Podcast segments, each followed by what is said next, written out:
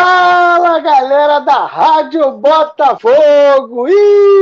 Está no ar o meu, o seu, o nosso Botafogo no ar, a melhor resenha esportiva, só falando de Botafogo para você. Tá rico? Sem jogar na Mega Sena? Será?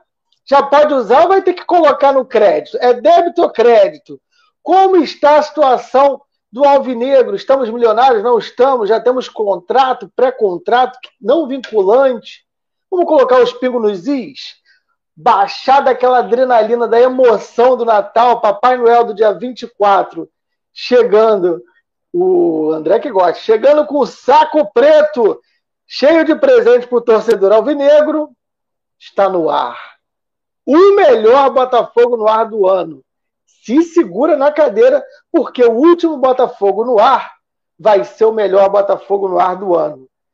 Tá sabendo, não? Então espalha para geral. Tá começando o programa. Obrigado para você que está aí do Twitter, você também que está no Facebook, facebook.com/barra Rádio Botafogo, também pelo YouTube. Nosso querido YouTube, quer participar? Se inscreva no canal, só assim que você consegue mandar a sua mensagem e o seu super chat para ele ficar aqui em destaque. Tem dúvidas? Manda pra gente. Quer falar alguma coisa? Tá se sentindo milionário? Já quer jogar na cara da sociedade? Manda para cá também pelo chat. Agora, se você está aí no gravado, com o fone de ouvido, sem ver esse rostinho lindo que vos fala, aposto que você está ou no Google Podcast ou no Spotify, malandro que é, foi lá nos dois e procurou Rádio Botafogo. Todos os programas estão disponíveis lá para você assistir. É, amigo, eu não vou fazer o programa sozinho, eu só estou dando as informações, porque quando começar o conteúdo, espero que você já tenha colocado esse link lá no seu grupo de WhatsApp, espalhado no Instagram, colocado também no Facebook, em todos os canais que você conheça um mísero botafoguense que ainda acha que está pobre. Ó, eu falei que eu não faço programa sozinho, daqui a pouco eu vou falar com a galera, a galera que deve estar tá cheio, cheio de dúvida para tirar e cheio de coisa para falar. Já tem até um super chat aqui, mas antes, antes eu vou dar uma boa noite para essa galera que vai fazer o programa comigo. Primeiro ele, Fábio Rocha. Fala, Fabião! Boa noite, Falcão. Boa noite, galera que nos acompanha. Boa noite, o nosso amigo que vai participar conosco aqui, que eu não vou falar o nome para deixar na expectativa. É, espero que todos tenham passado um excelente Natal com as suas famílias, que tenham aí, é, estejam ansiosos pelo ano de 2022, com novos projetos, em especial para nós alvinegros, que temos aquele preparo físico incrível para sofrer Todos nós não precisamos ir ao cardiologista porque estamos vivos e sobrevivemos ao Botafogo. É que nem aquela frasezinha, né? É, Seja feliz, mesmo sendo alvinegro, pergunte-me como. Mas, Exatamente. brincadeiras à parte, é, eu fico extremamente contente e ansioso para bater um papo com você, com a galera que nos acompanha, porque é, eu sou capaz de dizer que nós estamos vivendo um final de ano e, portanto, começo do ano posterior inédito no Botafogo em termos de notícias uh, encorajadoras. Vamos primeiro colocar como encorajadoras. Sempre tem algumas que não são tão boas, a gente também vai discutir isso, mas eu, eu acho que todos nós e muitos da torcida que pensamos que a gente estava com o nosso futuro e a nossa existência ameaçada, agora podemos dar uma respirada tranquilo e ficar preocupados com o futuro. Antes a gente estava preocupado se ia ter futuro. É isso. Vamos lá. Boa, Fabião. Ó, antes de eu colocar aqui o, o nosso. É porque o Felipe FM, Felipe Sanches, tá que tá danado tá coçando o bolso, mandou o primeiro superchat já falando boa noite. Caso realmente tenha sido o John Textor o autor da ordem de parar a negociação, amém. Se não, amém também, pois só a sombra do homem evitou o Freeland e sua turma de fazer outra lambança. O Botafogo vai mudar. Vamos falar sobre isso, Filipão. E ele também está falando, Falcão, parabéns por esse ano da RB. Foi um ano difícil e que termina com um fio de esperança. Grande abraço para nossa galera. Saudações.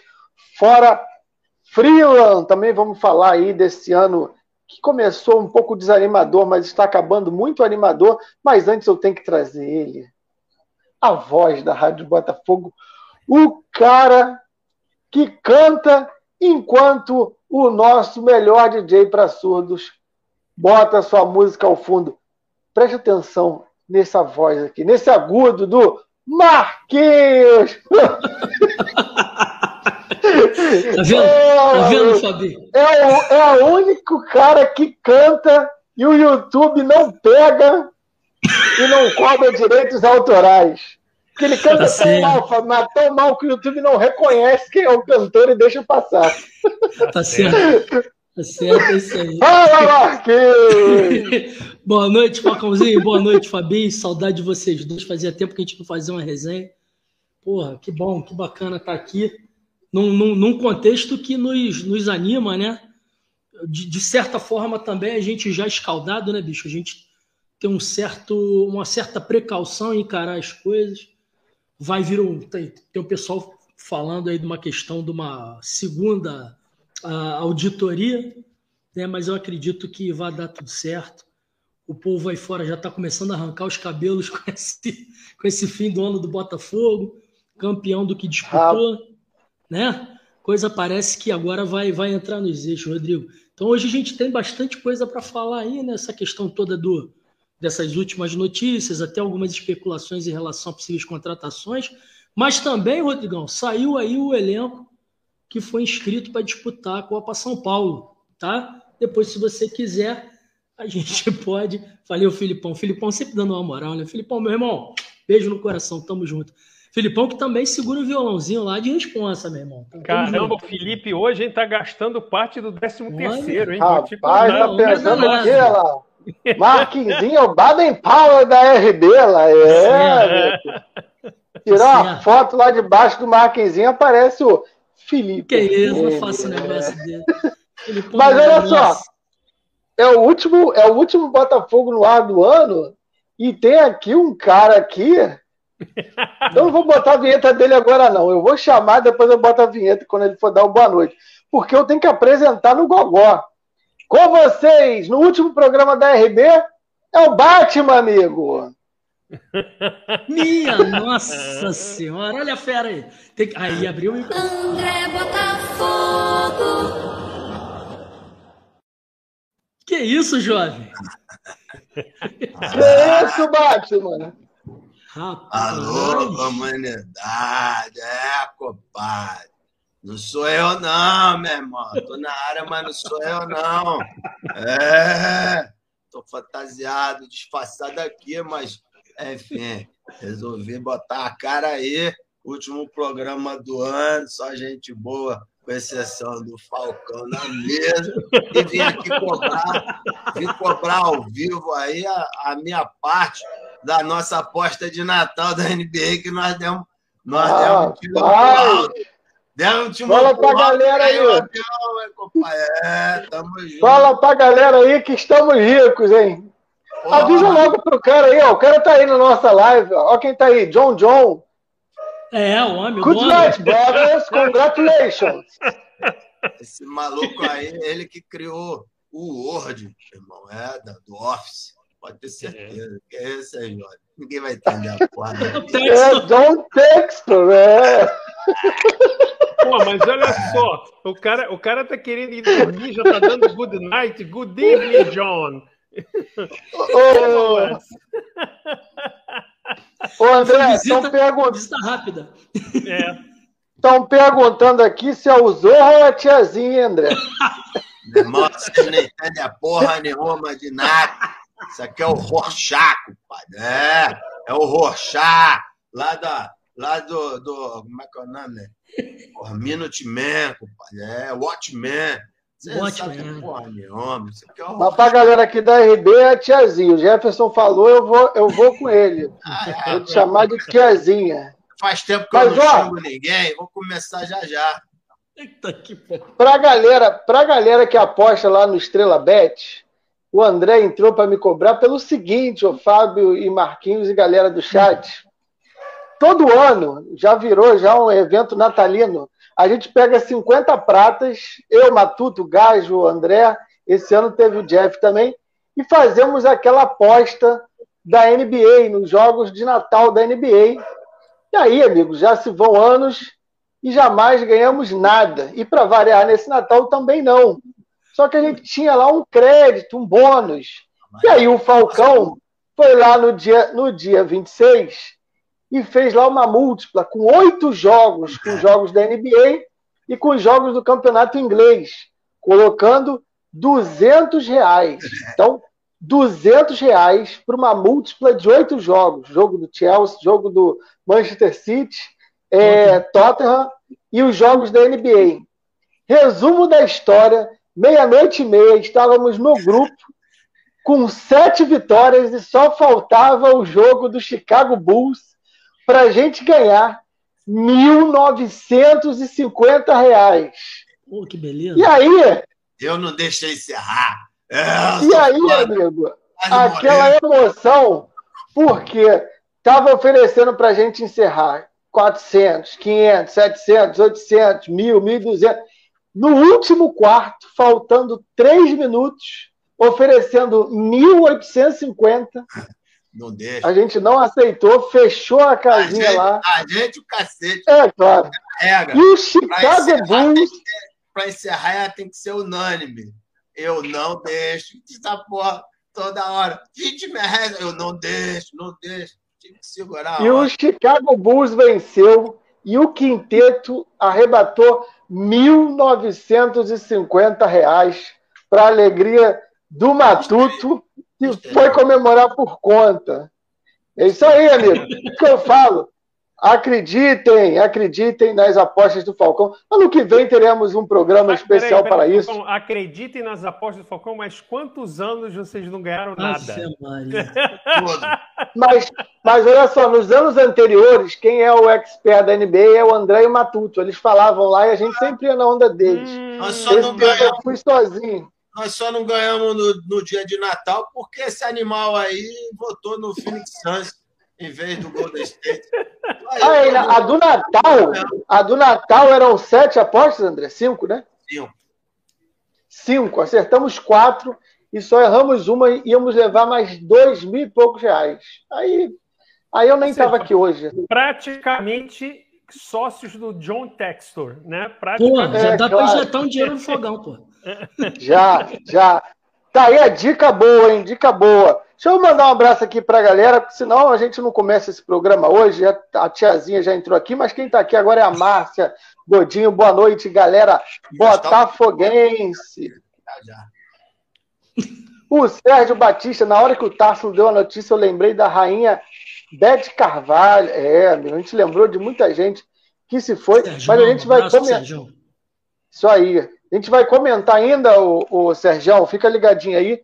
Tem muita coisa para a gente falar e muito caminho para andar ainda nesse acordo entre Botafogo e a Eagle Holdings. É, deixa eu ver mais aqui, ó. O Jorge, boa noite, companheiros e companheiras. O Antônio reapareceu, homem. Bruno Pires, aí sim, alô, comunidade. É. O Sérgio está falando que você parece um guaxinim, amigo. É, Um guaxinim botafoguense, porra. Aí. é isso aí. Eu, eu gosto mais O- dos que das pessoas, tá bom. Felipe Santos quer 400 likes. É. O, vamos ver quem mais está aqui. Ó. O Adriano, chegou o Zorro. Dona Mima Farael, eu confesso que estou cheio de Beijo, esperança, Mia. mas ainda preocupada. Isso aí. Espero que você, no final do programa, consiga, pelo menos, ficar menos preocupada. Olha aí, ó. Manda uma- o Corp Hallen, manda um abraço para o meu filho Enzo. Ele tem cinco anos e é botafoguense doente. Cara, um abraço, um beijão aí pro Enzo, tudo de bom para você e pro seu filhote Enzo, que se Deus quiser vai estar numa era bem melhor do que a gente viveu, né, Fabião? Com certeza, já, já mandando um beijo para dona Mima, dizendo o seguinte, que é, a gente tem que ser sempre conservador, mas ela não pode ficar preocupada. Se ela não ficou preocupada quando você atrasou o brinde dela, ela pode ficar preocupada agora, entendeu? Desnecessário esse comentário. Fala para ele, dona Mima. Nosso querido amigo Leandro aí, ó. O Capitão América tá chegando para salvar o fogão. Boas festas para todo o pessoal da RB. Leandro, a gente tem que marcar aquele chopp lá no Nova América, né, André? Eu não vou, não. Mas alô, alô Leandro, aquele abraço. tá vendo como é que você é malquisto aqui, ô Leandro? Ô, Ruandine Maciel, Manaus RB, também está aqui na área. Meu fogão, quanto Fortaleza pagou por Benevenuto? Vamos falar também sobre esse assunto. Tem especulação também no fogão. O Leonardo Guedes está em confinamento lá em Portugal, mas sempre ligado na RB, é, amigo. Tá aumentando de novo os casos aí. Espero que fique bem aí, hein, Leonardo? É bom mesmo você ficar em casa. O, ó, mais um aqui, ó. Cadê a guitarra em forma de machado do Kiss? É. Rapaz, até o Gene Simmons apareceu aí. É isso aí. Vocês são engraçados pra caralho também, né? Porra. Tá com saudade de vocês também, pessoal do chat. Tá aqui, pai. Boa! Ó, o Eduardo, boa noite, Areado, Minas Gerais. João Lice, boa noite, Parnaíba. Piauí, também tá aqui ligadinho. O Berg mandando chá e da ações alvinegras.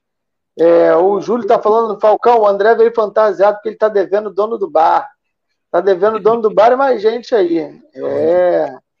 Olha aí, olha o Robson aí, ó. Alô, Laria, boa noite, RB. É, amigo Laria, presente. Meu amigo Robson. Rosemary, salve, João Pessoa. Canal Raízes, voto aberto no Conselho do Botafogo para a SAF e nada de ser secreto. Pegando esse tema aí, eu quero começar com o Fábio. Fábio, é, passada a euforia do anúncio do dia 24 que o Botafogo fez um acordo pré-contrato com a Eagle Holdings.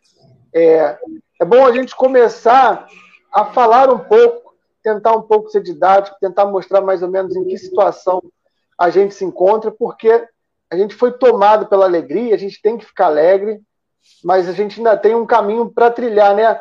Fábio, primeiro, para a gente começar, como diria o André lá da Tijuca, começar do começo, o que, você achou aí desse acordo de um investidor estrangeiro? Te surpreendeu positivamente? Qual a tua percepção sobre esse anúncio aí do Botafogo no dia 24, Fábio? É, me surpreendeu pela rapidez uh, que foi divulgado. Eu entendo sim que foi divulgado com a intenção clara de minimizar e até é, eliminar qualquer tipo de especulação que a gente sabe que estava sendo colocada na imprensa. Uh, eu acho que no ponto em que nós estamos, que todos nós sabemos que para o nosso Botafogo sobreviver, crescer e voltar às glórias, ele precisa de uma profissionalização e pelo montante da dívida, por todo o descalabro é, administrativo que o Botafogo passou nos últimos 40 anos, a solução legal e existente hoje em dia passa pela SAF. E aí me surpreendeu positivamente o fato de vir um investidor que, primeiro, não é um aventureiro. A gente sabe quem é, sabe a grife do cara, você pode até discordar de uma coisa ou outra, mas não é um nome que você saiu para pesquisar porque o cara é um aventureiro. Outra coisa, ele já tem experiência no investimento do esporte. Então, tudo isso me animou bastante. Evidente que. E aí me anima, e, e aí, é, pegando carona no que a dona Nima falou, uh, eu fico óbvio, a coisa ela só vai funcionar a partir do momento que a gente tiver o quê? Um contrato, um vamos simplificar, um pedaço de papel assinado e reconhecido por todos. Porém, com esse histórico que eu estou falando do investidor que se apresentou, existe uma coisa chamada reputação, honra. Não é um aventureiro da esquina. Então, mesmo sem assinar, eu estou extremamente otimista. Agora, qual o caminho? A gente sabe que deve existir um documento que deve ser algo semelhante a uma carta de intenção, colocando muito clara as coisas para a diretoria, para a presidência, para o nosso CEO, e conforme o nosso estatuto, isso terá que ser aprovado pelos conselheiros cá entre nós, entre nós e todo o nosso público que nos escutam. Você acha que nessa altura do campeonato, por mais é, irresponsáveis que sejam alguns membros do conselho, vocês acham que eles vão ter coragem de reprovar isto? Pode ser que eu esteja errado, mas eu acho que a possibilidade é mínima. não vou dizer zero, que eu não sou, não tenho o poder deles e não estou na cabeça deles. Mas eu acho que a possibilidade é muito pequena. E antes de devolver a palavra para você, ô Falcão, eu só queria colocar uma coisinha, uma pequena coisa. É, se especulou muito a questão do dinheiro, certo? E aí a gente viu agora Sim. outras versões na rede. Falando objetivamente, se falou alguma coisa em torno de 400 milhões, ah, o Botafogo foi vendido por 400 milhões. Aí se falou um bocado de besteira e a gente sabe quem. Repórteres que têm uma história na mídia, principalmente na mídia tradicional, mas que não entendem bulhufas de administração financeira ou de uma negociação desse porte. E aí depois passaram a se fazer, fez-se uma conta simplificada. Olha, gente, não é 400 milhões. O cara está botando 400 milhões e está se responsabilizando, creio que é isso, caso as dívidas não sejam liquidadas em X anos, vamos é, imaginar 10 anos, as dívidas estão sendo pagas e o valor residual dessa dívida, caso ela não tenha sido quitada, ela vai passar a ser de responsabilidade do CNPJ da SAF. E aí agora o pessoal faz a conta. Olha, então não foi 400 milhões, foi 1 bi 400, que a gente deve 1 bi, então botando 400. Eu só quero lembrar as pessoas que não é nem 400, nem 1 bi 400. Por quê? Simples. É, eu acho que é uma questão de bom senso. Os 400 milhões, se é que é essa cifra, que vai ser colocada num curto espaço de tempo, quando eu falo curto de espaço de tempo, é dado a negociação desse porte. Digamos que exista um compromisso de se aportar 400 milhões de reais nos primeiros 12 meses, só para a gente raciocinar, ok?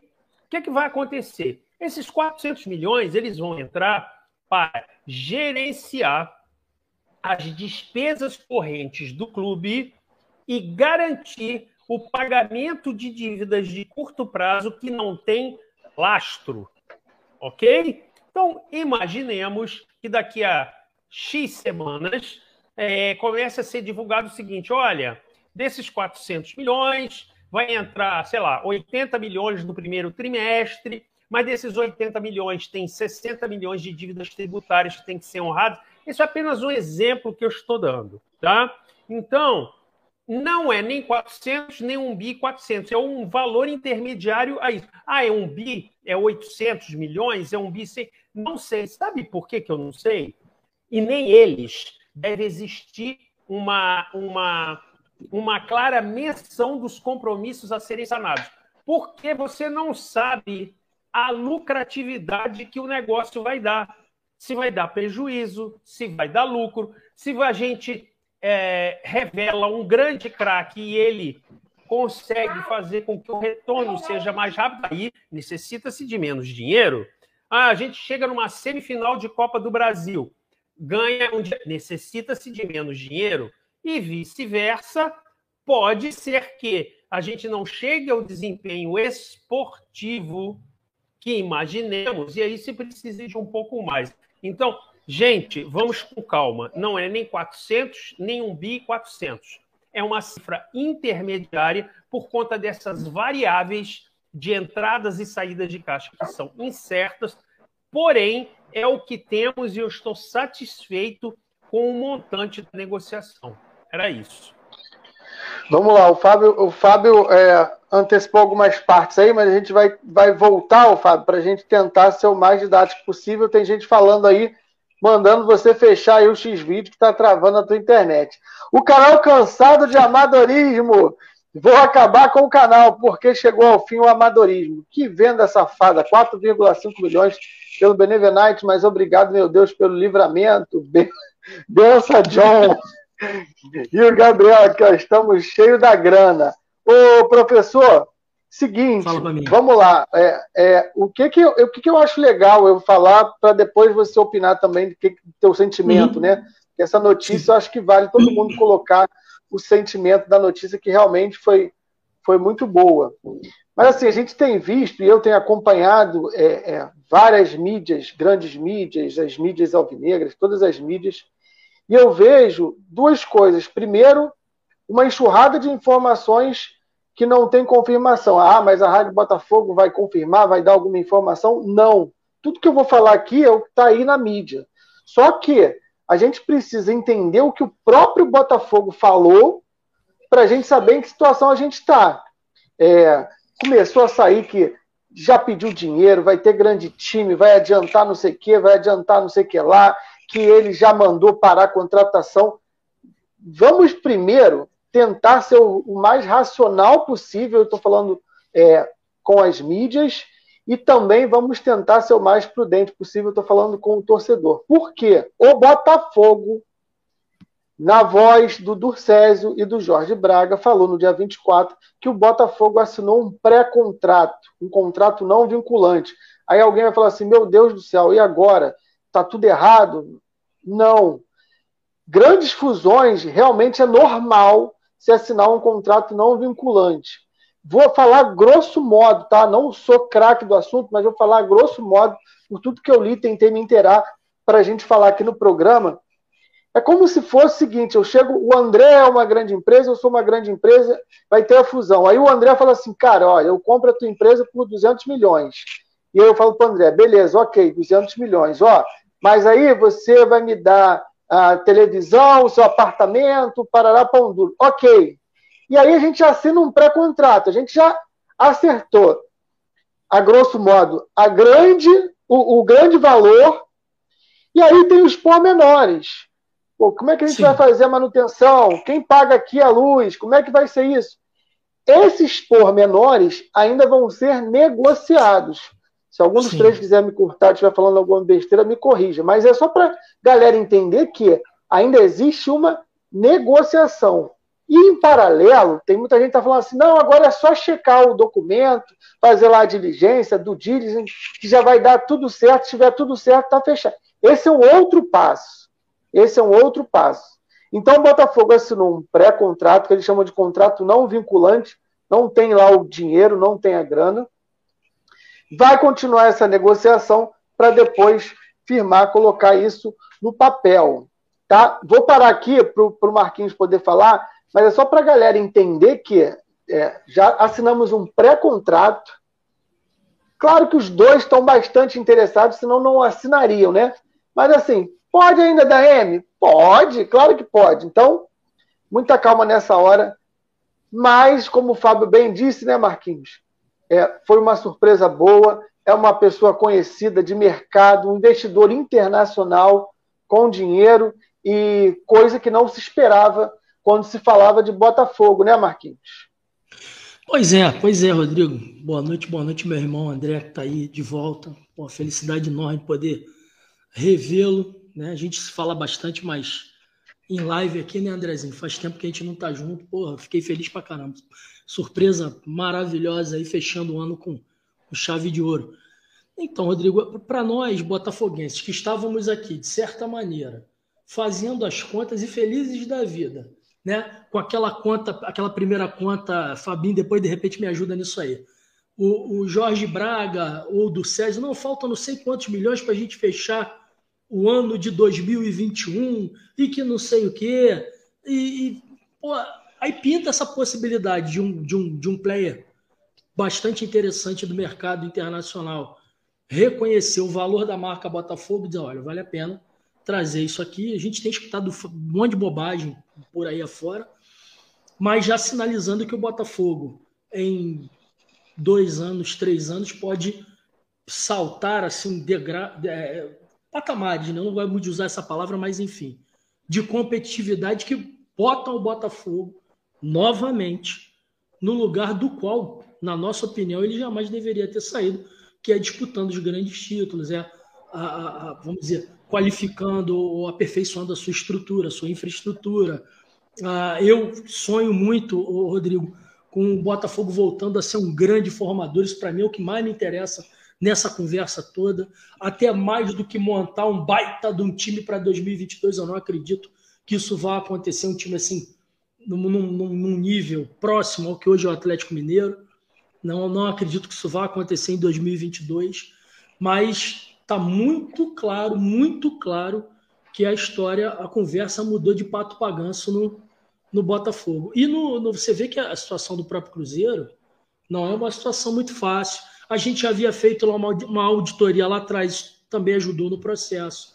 Né? As coisas, parece que no Botafogo as coisas têm possibilidade de virar essa chave, Agora, existem aquelas forças, né, Rodrigo? Aquelas forças resistentes, que, muito curioso, né? O André, não, não estou querendo irritar meu irmão André, não, mas, né, a, mas justamente numa véspera de um anúncio de extrema importância, aí saiu o que talvez seja o grande, o grande cardeal. Quando eu uso essa palavra, bicho, eu estou usando ela no pior sentido que você possa imaginar, mas surge o grande cardeal ah, trazendo uma informação de um aporte financeiro, quando nós fomos ver, na realidade, era metade da grana que, que, que, que deveria ser investida pelo, por esse grupo norte-americano. Né? Então, quer dizer, a gente vê, cara, que, que, que, tem uma série de movimentações nos bastidores que podem nos atrapalhar muito, Rodrigo. Isso, de fato, a, a, a gente precisa ficar atento. Como você falou aí, a possibilidade de, de, de de acontecer alguma coisa ruim, ela existe. Mas se São Newton Santos nos, nos ajudar bastante, tenho certeza que ele está se mexendo muito lá, lá do, do, céu, lá do paraíso, né? É, é, as coisas vão dar certo para nós e nós vamos. 2022 talvez seja.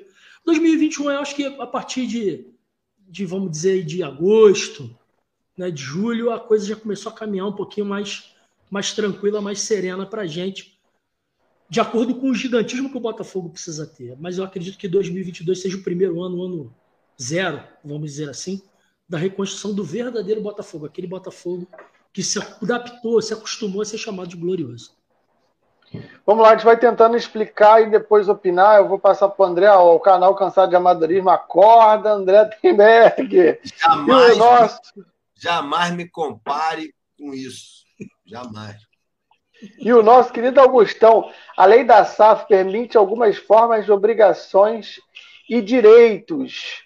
É verdade. E aí, o Augustão, é, o André, eu acho que uma das coisas que o Marquinhos falou que, que antes de eu passar para você, vale a gente também comentar, é o seguinte: é, isso que ele falou do, de ter saído a notícia, essa notícia plantada dos 700 milhões e tudo mais, com certeza acelerou esse anúncio acredito eu que se não tivesse essa turbulência política, com certeza esse pré-contrato iria ser assinado no sigilo para depois o acordo ser anunciado depois que tivesse sido feita toda a negociação e o realmente o Botafogo tivesse firmado.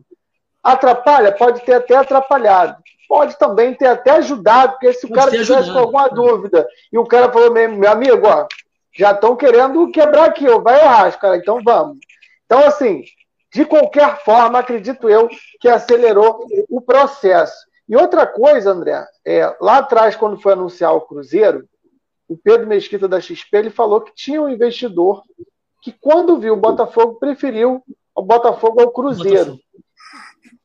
E quando a gente vem é, assistindo desde a chegada do Jorge Braga essa evolução é, administrativa. Evolução que eu digo é o Botafogo fazer a equação das dívidas, é o Botafogo começar a arrumar a casa, fazer os cortes.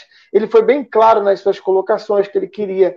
É, qual tipo de investidor que ele queria, o que, que ele estava fazendo, a, a, o prazo estendido do estádio Newton Santos, que é vital para um investidor. Você acha que o dinheiro vai sair da onde? Como o Marquinho falou, da base. Então o cara tem grande, é, é, tem grande vontade de cuidar da base e do estádio, que ali ele pode conseguir grandes coisas. Então, assim, o Botafogo também arrumou a casa e aí criou a oportunidade para aparecer um investidor bem melhor, né, André? Acredita nisso também? Vocês falam pra caralho. 670 maluco assistindo essa porra e 340. 755, para ser mais exato. Né, 756.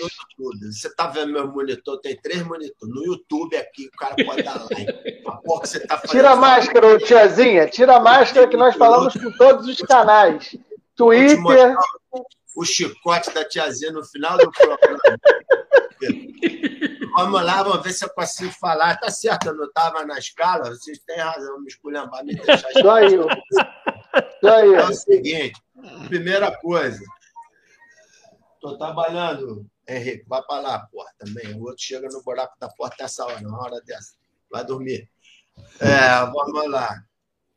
Surpresa nenhuma né, da gente ter, de repente, um, notícias, pessoas envolvidas espalhando essas notícias, que o Botafogo tinha um puta do investidor com 700 milhões, né, tudo né, no caminho, mais uma vez, da turbulência, no caminho, mais uma vez, da implosão do que vinha sendo feito de forma, como Falcão disse, né, coerente, na velocidade certa, o, né, com time, com planejamento, com processo, com tudo bem estipulado. Só que as coisas estavam começando a chegar, a dar certo, né? E aí vem as mesmas pessoas, os mesmos partícipes dos mesmos grupos e trazem à tona coisas né, gigantescas para atrapalhar, para acabar, para poder se perpetuar na porra né, do comando do Botafogo. Agora, cabe ao torcedor do Botafogo filtrar o que é verdade e o que não é. Eu falo aqui há uma década que estão enganando vocês. Botafogo hoje tem dois caminhos. Tem o caminho né, de sempre, Casedado Pereira, Montenegro, Rotenberg, tantos outros nomes que eu posso estar citando aqui, e que do nada aparecem mais uma vez como salvadores, salvadores do quê? Da merda que eles mesmos fizeram. Esse é o caminho. E o outro caminho é o caminho do profissionalismo, o caminho do futuro, o caminho de uma reviravolta. Nada vai acontecer de uma hora para outra. Não se enganem que vamos ter super times e seremos campeões de tudo. Agora, pelo caminho que a gente já conhece, a gente sabe para onde a gente vai para o fundo do poço. Porque essas mesmas pessoas estavam à frente do clube em 2020. As mesmas pessoas. E por que, que eles sabem por, que, que, por que, que tem vazamento? Amigo, você tem no clube ainda personagens como do Césio Melo e Vinícius Assunção, que são da antiga política. Podem estar fazendo bem, podem estar fazendo mal, mas são da antiga política. São amicíssimos desses caras todos. Quem viu a série viu que o Montenegro falou para o do Césio: senta aí, não vai mijar agora, não. Daqui a pouco, agora você pode ir mijar. É nesse nível, é nesse nível. E aí você Cabe a você, torcedor do Botafogo, escolher qual caminho que você prefere. Esse investidor, a gente precisa estar aqui atento à questão da votação e tudo, mas não tem como, como o Fábio muito bem colocou. Eu duvido que tenha gente com coragem suficiente para reverter essa situação. Eu duvido. Por pior que sejam as pessoas que eu conheço né, dentro do Botafogo, eu duvido.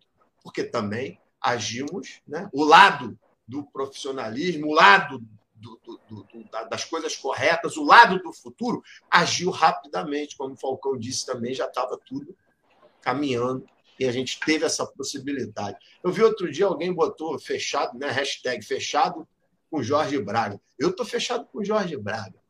Eu estou fechado com Jorge Braga, porque esse é o caminho. O outro caminho é o caminho dos rebaixamentos, é o caminho das humilhações, é o caminho das vergonhas e é o caminho né, das vendas de jogadores para pagar mesada dirigente do Resende. Então, o João Textor, amigo, o cara faz holograma. Sabe o que é holograma? Para tu tá aqui, aí aparece um holograma, tchum, aparece um maluco aqui contigo. Tu sabe o que Imagina, imagina, o maluco mete lá um holograma de um goleiro, tira a porra daquele Diego Loureiro, bota um holograma de goleiro. Caralho, meu irmão, resolveu meu O cara faz holograma. Imagina o que ele não, não vai fazer. Esse é o caminho, porra. Esse é o caminho. Quando eu vi o cara fazer holograma, eu falei: esse cara pode fazer qualquer coisa. Foda-se as porra desses malucos aí de, de mídia dependente, independente, essas porra aí de Mauro César Pereira, de, de, de, de, de, de Juca Kifuri, de, de todo mundo que tá. Né? Até Trajano apareceu hoje falando merda. Cara, eles estão desesperados que o Botafogo não vai só sobreviver, mas vai caminhar, vai andar para frente. Então esquece esses caras, nunca prestaram. Por que, que hoje você, vocês vão dar atenção para ele? Falei para caralho também, só para ir às portas. Não, mandou bem, falou bem. É, a gente tem que realmente opinar, que aqui é o papel da rádio, mas também colocar algumas coisas, é, como a gente sempre fez, às vezes, é, por pior que possa ser, ou por menos vantajoso para uma mídia independente falar o que tem que ser falado, a gente acaba falando, porque quem conhece a gente sabe que realmente a gente pensa no melhor pro Botafogo. Podemos errar, podemos errar, mas sempre com a melhor das intenções. Uma outra coisa que é importante a gente pontuar, e eu acho que eu vou pontuando nesse programa para vocês irem opinando, é, é, que assim, saiu a notícia de que o, o, John John, vou chamar de John John, né? Já estou íntimo dele. John Tex. Vocês já viram? Vocês já, é, John Tex, amigo. O Botafogo transa e trouxe logo John Tex para comandar esse clube. A John Tech, se não for o patrocinador mais, você não sabe o que está perdendo. Vocês já viram o Twitter oficial? E não é mentira, tá? É o Twitter oficial mesmo do John John, amigo. Ele já colocou aqui coisa do LD La Penha, Botafogo Nova Era. Ele tá curtindo aqui, camisa do Botafogo. Pô, já John teve John aqui no tá chat da EB, rapaz. Teve no chat da é, EB aqui, tu quer mais É verdade.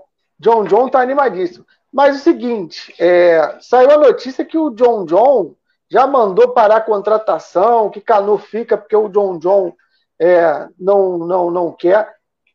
Entendo eu, entendo eu que isso, na realidade, é um próprio é, é, é acordo do Botafogo, né? Porque, vamos lá, Fábio, me ajude e dê a sua opinião. Qual é o principal ativo que o Botafogo tem a oferecer para ele? O estádio de futebol, os jogadores, né? os contratos de, de, de, de, de transmissão. Então, a partir do momento que você assina um pré-contrato, e esse pré-contrato deve ter um valor estipulado, como o Fábio bem disse, que pode ser variável, mas é, dentro desse valor, o Botafogo não chegou lá e falou assim: Unido, Unia, me dá aí 500 milhões. Deve ter feito algum, algum valuation, né, que se chama, Fábio, para chegar e falar assim: olha, dentro desses estou chutando aqui, 600 milhões, tem lá o, o valor do passe do Matheus Nascimento, tem, é um ativo, né, que é interessante. Então, o Botafogo deve segurar exatamente para que tenha sido, é, é, para que se feche esse acordo, e aí depois o John John é que vai decidir o que, é que vai fazer com, com os ativos que vão passar a ser dele, né? Me parece mais um, um, um, o Botafogo falando, olha, fechou a torneira, segura a onda aqui, e a partir daqui a gente vai esperar essa negociação para ver o que, que a gente vai fazer. Concorda, Fábio? Concordo, só de, dizendo o seguinte: que o principal ativo disparado são os jogadores. Porque o estádio não joga sozinho, não é? É? O contrato de televisão deixa de existir se você não tem jogadores. Então eu fico imaginando que o investidor com a estrutura que ele tem, ele tem essa é, objetividade. O ativo dele são jogadores. Então, a gente não pode dizer o quanto tem de fundo de verdade nisso que está sendo veiculado, de canoa que segura a venda, mas se é que existe verdade, ela só pode ser inicialmente nesse ativo que é disparado mais valioso. E são os jogadores. E aí, carona do que o Marquinho falou. O que, que nós esperamos? Quem dera né, que a gente voltasse a ter a escola de excelência do NECA. A gente tem que formar jogadores para voltar a ser o que nós somos. É só isso. Então, essa, essa toda essa estrutura que está se é, falando que nós vamos ter, e ela é mandatória para um Botafogo grande, de novo, de CT, de centro de fisiologia, de tudo isso, isso é que vai gerar a famosa história do bom, agora eu não vou precisar botar mais tanto dinheiro, porque já está dando mais lucro. Até respondendo uma pergunta de um. Já passou, né? Do, de um ouvinte nosso aí no chat, dizendo assim: ah, foi sempre isso que eu me perguntei. Vocês sabem qual é a taxa, de, taxa interna de retorno do investimento que se ofereceu para o investidor? Bom, não sabemos objetivamente. E num, num ativo e num negócio chamado gestão esportiva, esse, esse, essa tira, essa taxa interna de retorno, ela é muito variável. É evidente que tem que ter um mínimo. O cara não pode uh, investir e dizer o seguinte: não, tudo bem, vou ficar no zero a zero no prejuízo. Mas seria muito leviano a gente especular qualquer tipo de taxa. Mas o cara vem lá de fora, uma taxa de juros, qualquer, eu diria que qualquer taxa de juros real anual de dois dígitos a partir de 10% é extremamente atrativa. Né? Mas aí, certamente, o cara não vai avaliar isso num período de 12 meses. Essa coisa é mais longa. Vai ter um ano que pode dar prejuízo e outro pode dar muito mais do que isso se você formar um cara e vender com um lucro absurdo. É muito é, variável, é muito. As, as diferenças entre taxas num negócio nesse estilo é muito grande e seria muito leviano a gente especular qualquer uma. Boa. Ó, tem muita gente aqui perguntando do Gajão. Gajão tá atarefado, tá com trabalho, não tá podendo fazer os programas da Rádio Botafogo, tá, ô cambada? Ó, aqui, ó, o Leandro tá falando que torcida também é um ativo. É... Tem gente aqui falando que o John John já procurou na época do Bebeto de Freitas, mas parece que já, já desmentiram isso.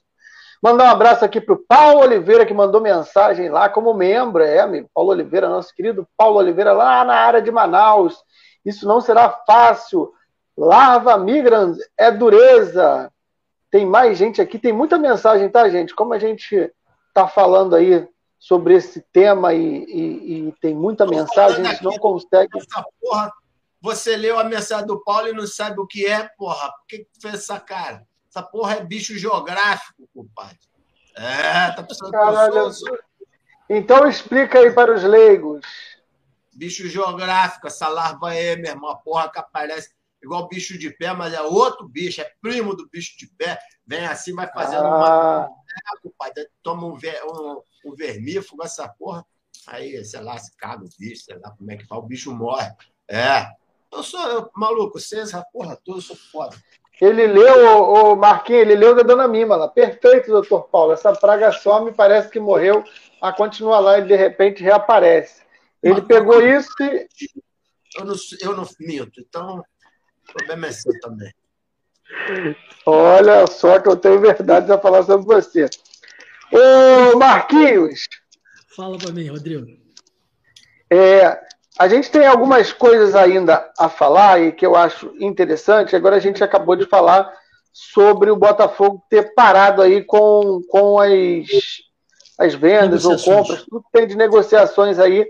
A princípio parece que o Botafogo pausou. É, e aí a gente tem essa negociação que a gente falou lá desse contrato não vinculante para virar um contrato vinculante, e acredito que o Botafogo deva levar isso para o conselho só que assim, é, geralmente essa checagem de documentos, o conselho deve acontecer logo, mas essa checagem de documentos geralmente tem um prazo de 60 dias.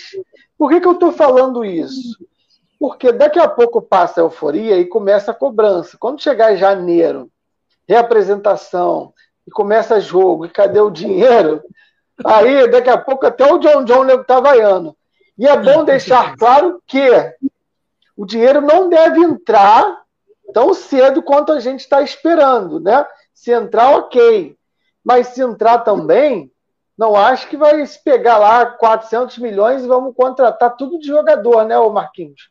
É importante a torcida entender que nesse processo de reconstrução e desse investidor estrangeiro, a gente está falando de bastante burocracia ainda e também um Botafogo pensando a longo prazo e estruturado. Então, a gente deve iniciar o ano com contratações no nível de Série B que a gente está acostumado, né, Marquinhos? Eu acredito que sim, Rodrigo, porque tem uma, uma, uma, série de, de elementos a serem pensados.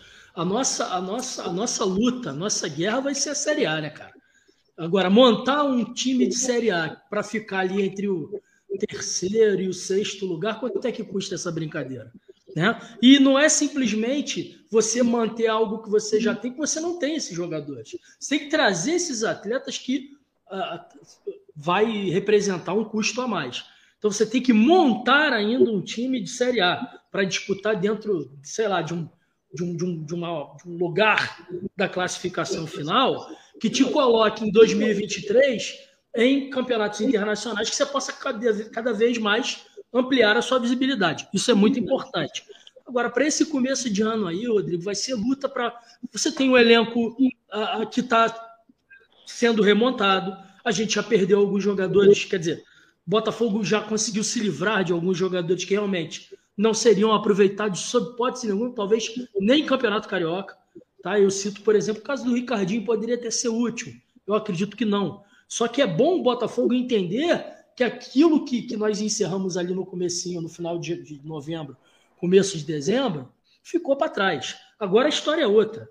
Né? É, eu fiquei muito satisfeito com a, com, a, com a lista que saiu da rapaziada que vai disputar a Copinha, porque tinham muitos destes que iam ficar. Tava, ah, vamos ver como é que a tá gente aí faz. Na tela, tá aí na tela. Exato. Alguns tiveram é, renovados os vínculos de empréstimo. Caso do goleiro titular, que é o Igor Gabriel, que está ali, né? Ah, e o próprio Vitinho, que não foi, porque não deu tempo de escrever. Se não me engano, o Vitor Marinho também fica. Agora, é, em, em, virtude da, da, da, da pandemia, Nessa Copa São Paulo, o limite de idade é 21. A gente tem nessa lista que você viu aí atletas do sub-17 que foram promovidos. Então, quer dizer, não é assim, embora seja um elenco até razoável, eu não acredito que esse elenco aí é, é, é candidatíssimo a chegar nas cabeças lá a, a, no final de janeiro. Eu não, não acredito. Mas, assim, é um elenco razoável com o trabalho do Ricardo Rezende, pode ser que dê algum caldo. Agora, muitos desses aí já são do elenco profissional. Veja, até o dia 25 de janeiro, se tudo der certo o Botafogo, dia 25 de janeiro é a final do torneio lá, a Copa São Paulo de Futebol Júnior, que nós não temos. Seria interessante o Botafogo dar uma beliscada. Agora, vai ser pedreira, os outros que têm muito dinheiro vão reforçar seus times e disputar também. Agora, muitos desses aí já são do elenco profissional, né, Rodrigo? Então, o Campeonato Carioca, eu não estou muito animado com o Campeonato Carioca. Assim, a, a minha, o que eu estou esperando ver durante o estadual é o Botafogo a, a, a fazer um, bom laboratório, um laboratório positivo para nós, torcedores do Botafogo. Eu acredito que o Botafogo tem potencial de trazer alguns bons jogadores, mas o grosso da negociação mesmo vai depender do fechamento aí do, do, do desse, desse aporte de investimento que vai chegar. Ó, enquanto a gente estava falando aqui, a gente deu a notícia que é, a gente achava que o Botafogo, já que assinou um pré-contrato, iria é, suspender aí as, as negociações, né? Mas olha aqui, ó, no Twitter do Anderson, do canal Anderson Mota, ele colocou aqui há cinco minutos atrás que na live dele, no canal do Anderson Mota, o Vinícius, vice-presidente geral do Botafogo, relatou que o John Textor não travou as negociações para o Canu. O clube não gostou da proposta do Corinthians e simplesmente não aceitou a oferta.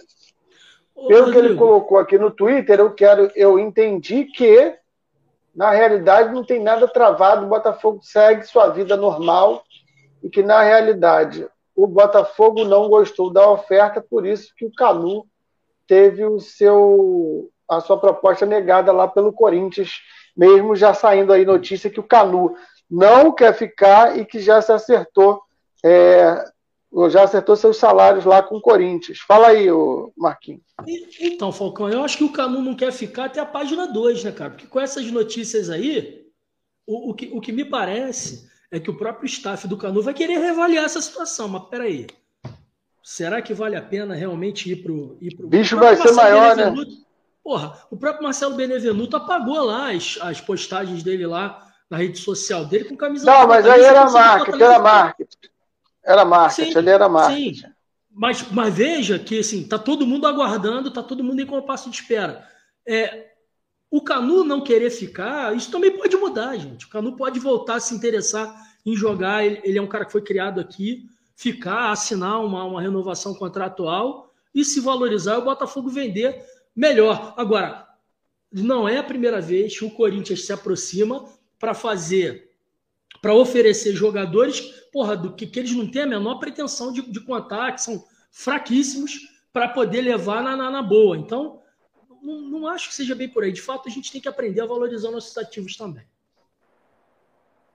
E aí, ô Fábio, a gente tem que entender o seguinte: o Botafogo, na realidade, depois desse processo todo que a gente falou, é, o Botafogo segue, né? O Botafogo tem que seguir pensando ainda com a vida que ele tem, né? É, a gente só vai poder mudar de vida quando realmente assinar o contrato e o dinheiro entrar. Por enquanto, nós somos réis mortais, temos dívidas a dar com pau, contratos se encerrando, sem dinheiro para é, Oyama, sem dinheiro para Elkson. A gente está seguindo a nossa vida, né, Fábio? Sim, é, olha só, a, a, a administração tem que continuar no, é, com a, a, mesma filosofia. Agora, é, o que se espera é que, e eles têm provado ao longo desse ano, que sejam administradores com um grau de competência que deixem claro para os outros negociadores, sejam eles quais forem que sentarem do outro lado da mesa, para qualquer tipo de negociação, desde um pagamento de imposto a aquisição ou venda de um atleta que ninguém está querendo vender ilusão ou comprar ilusão, mas que agora existe uma mais do que uma perspectiva real, existe um negócio em cima da mesa que falta ser sacramentado e isto muda o peso da negociação. É só isso. Agora a vida continua a mesma. Não dá para você, enquanto gestor, gastar o que, gastar o que não tem. Aliás, nós estamos nessa porque a gente, 40 anos, sempre gastou o que não tinha. É isso, a vida continua, temos que ser pragmáticos, conservadores e negociar com o que temos. Só que, de novo, mais que uma perspectiva, agora nós temos uma possibilidade real que deve se configurar, basta passar algum tempo. É isso. Ô, Fábio, antes de eu passar lá para o André, deixa eu só pegar aqui um ponto. É, eu sei que tem muita polêmica, o pessoal não gosta. Na verdade, eu não tô, é, não vou colocar aqui a opinião nem o que, que ele é, acha certo ou errado. Eu vou colocar o que eu acho interessante para a gente debater. Saiu hoje uma coluna do Rodrigo Capello no jornal Globo. É, e o título é Botafogo SAF avança. E aí ele fala, e ele que, que não acreditava que a gente iria conseguir um investidor estrangeiro, e principalmente um investidor de qualidade, até dá o braço a torcer e realmente reconhece a qualidade do investidor, e ele tem boas uhum. perspectivas é, para o Botafogo caso tudo dê certo. E isso é um bom sinal. Mas o que eu queria trazer é o seguinte: é, quando a gente vê esse é, o John, que ele é é dono de parte do, do Crystal Palace, que é um clube de primeira divisão da Premier League. É, ele tentou comprar o Benfica, na realidade, é, o problema que houve foi com o presidente lá do Benfica, que deu uma esfriada, teve problemas lá, o presidente do Benfica, é, que é um clube da Europa é, de primeira linha, né? É, não financeiramente, mas eu digo de tradição, né? É, e aí ele vem ao Botafogo. Quando você imagina o Botafogo e o futebol brasileiro, o, o Fábio, depois o Marquinhos se quiser falar também, eu acho interessante. É, a gente fala do Botafogo, mas olha a oportunidade que se tem. O Capelo, ele coloca algumas perguntas aqui. Eu vou ler só uma parte do, da coluna que ele fala assim: ó, no longo prazo, se tudo der certo, Textor tem potencial para impactar o futebol brasileiro, ainda mais que Ronaldo no Cruzeiro. O que um empresário como ele, com experiência no mercado de mídia, e a gente falou pouco aqui, mas ele é um cara de mídia, o André acho que foi o que mais falou sobre isso. Sim, então sim. ele pode agregar muito ao Botafogo, né? Ele fala o seguinte: é, tem a agregar negociação dos direitos de televisão. O que o dono de um clube da Premier League é, pode fazer por uma liga de clube brasileiro? Então, assim, realmente o Botafogo pode ser disruptivo, né? A partir do momento que você tem um investimento e que você tem as suas dívidas sanadas, você concorda comigo que você sai, entre aspas, da mão da TV, que a TV é, não passa a ser a, a dona do seu clube e que você consegue negociar e você consegue ser um pouco mais forte. E a partir do momento que você traz essa experiência lá de fora aqui para dentro, você passa a ser talvez é, o mentor de uma liga ou um dos cabeças, e, e, ele realmente pode ajudar e muito, não só o Botafogo, mas o futebol brasileiro, ou você acha que a gente está muito empolgado, está muito iludido, achando que o cara é o melhor do mundo, tudo vai dar certo, que ele é o fodão, Fábio? Não, eu já falei, ele não é um aventureiro, ele é um cara competente, ele é um cara que conhece o negócio gestão esportiva de uma liga que é simplesmente a liga mais rica do mundo já há muito tempo, né? Uhum. Então eu é, não vou dar superpoderes para ele, tá? Mas ele é mais um elemento que agrega esta mudança que o futebol brasileiro tem que fazer e está fazendo para voltar a ser respeitado na Europa. E aí, eu não estou nem falando de, de seleção, não. Eu estou falando de clubes com potencial para disputarem de igual para igual jogos com clubes europeus. Eu sei que isso está muito longe, tá? Mas o que eu estou querendo dizer, o que, que eu estou querendo dizer? A gente hoje tem iniciativas que elas estão desagregadas. Só, só para pegar um exemplo, né?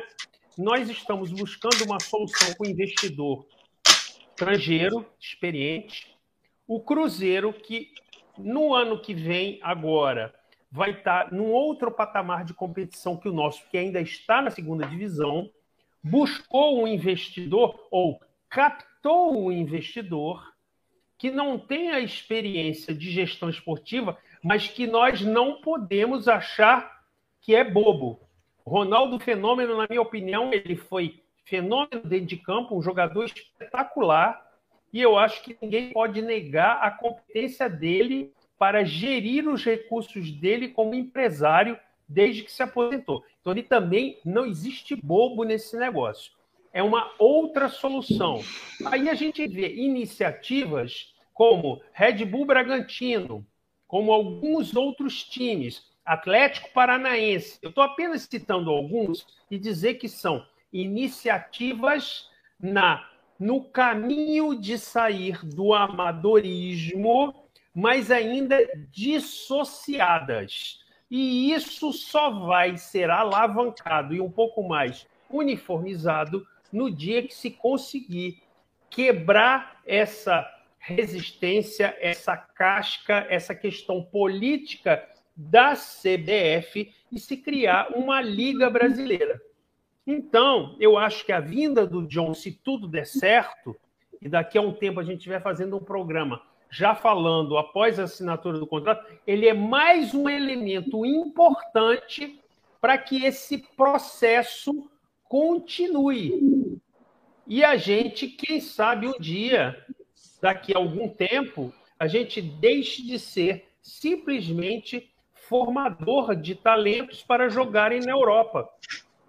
Como a Argentina. A Argentina, nesse ponto, está muito mais atrás que a gente. Então, o caminho da profissionalização do futebol como business mesmo passa por uma criação da liga. E a vinda do John e, quem sabe, outros investidores vai acelerar esse processo.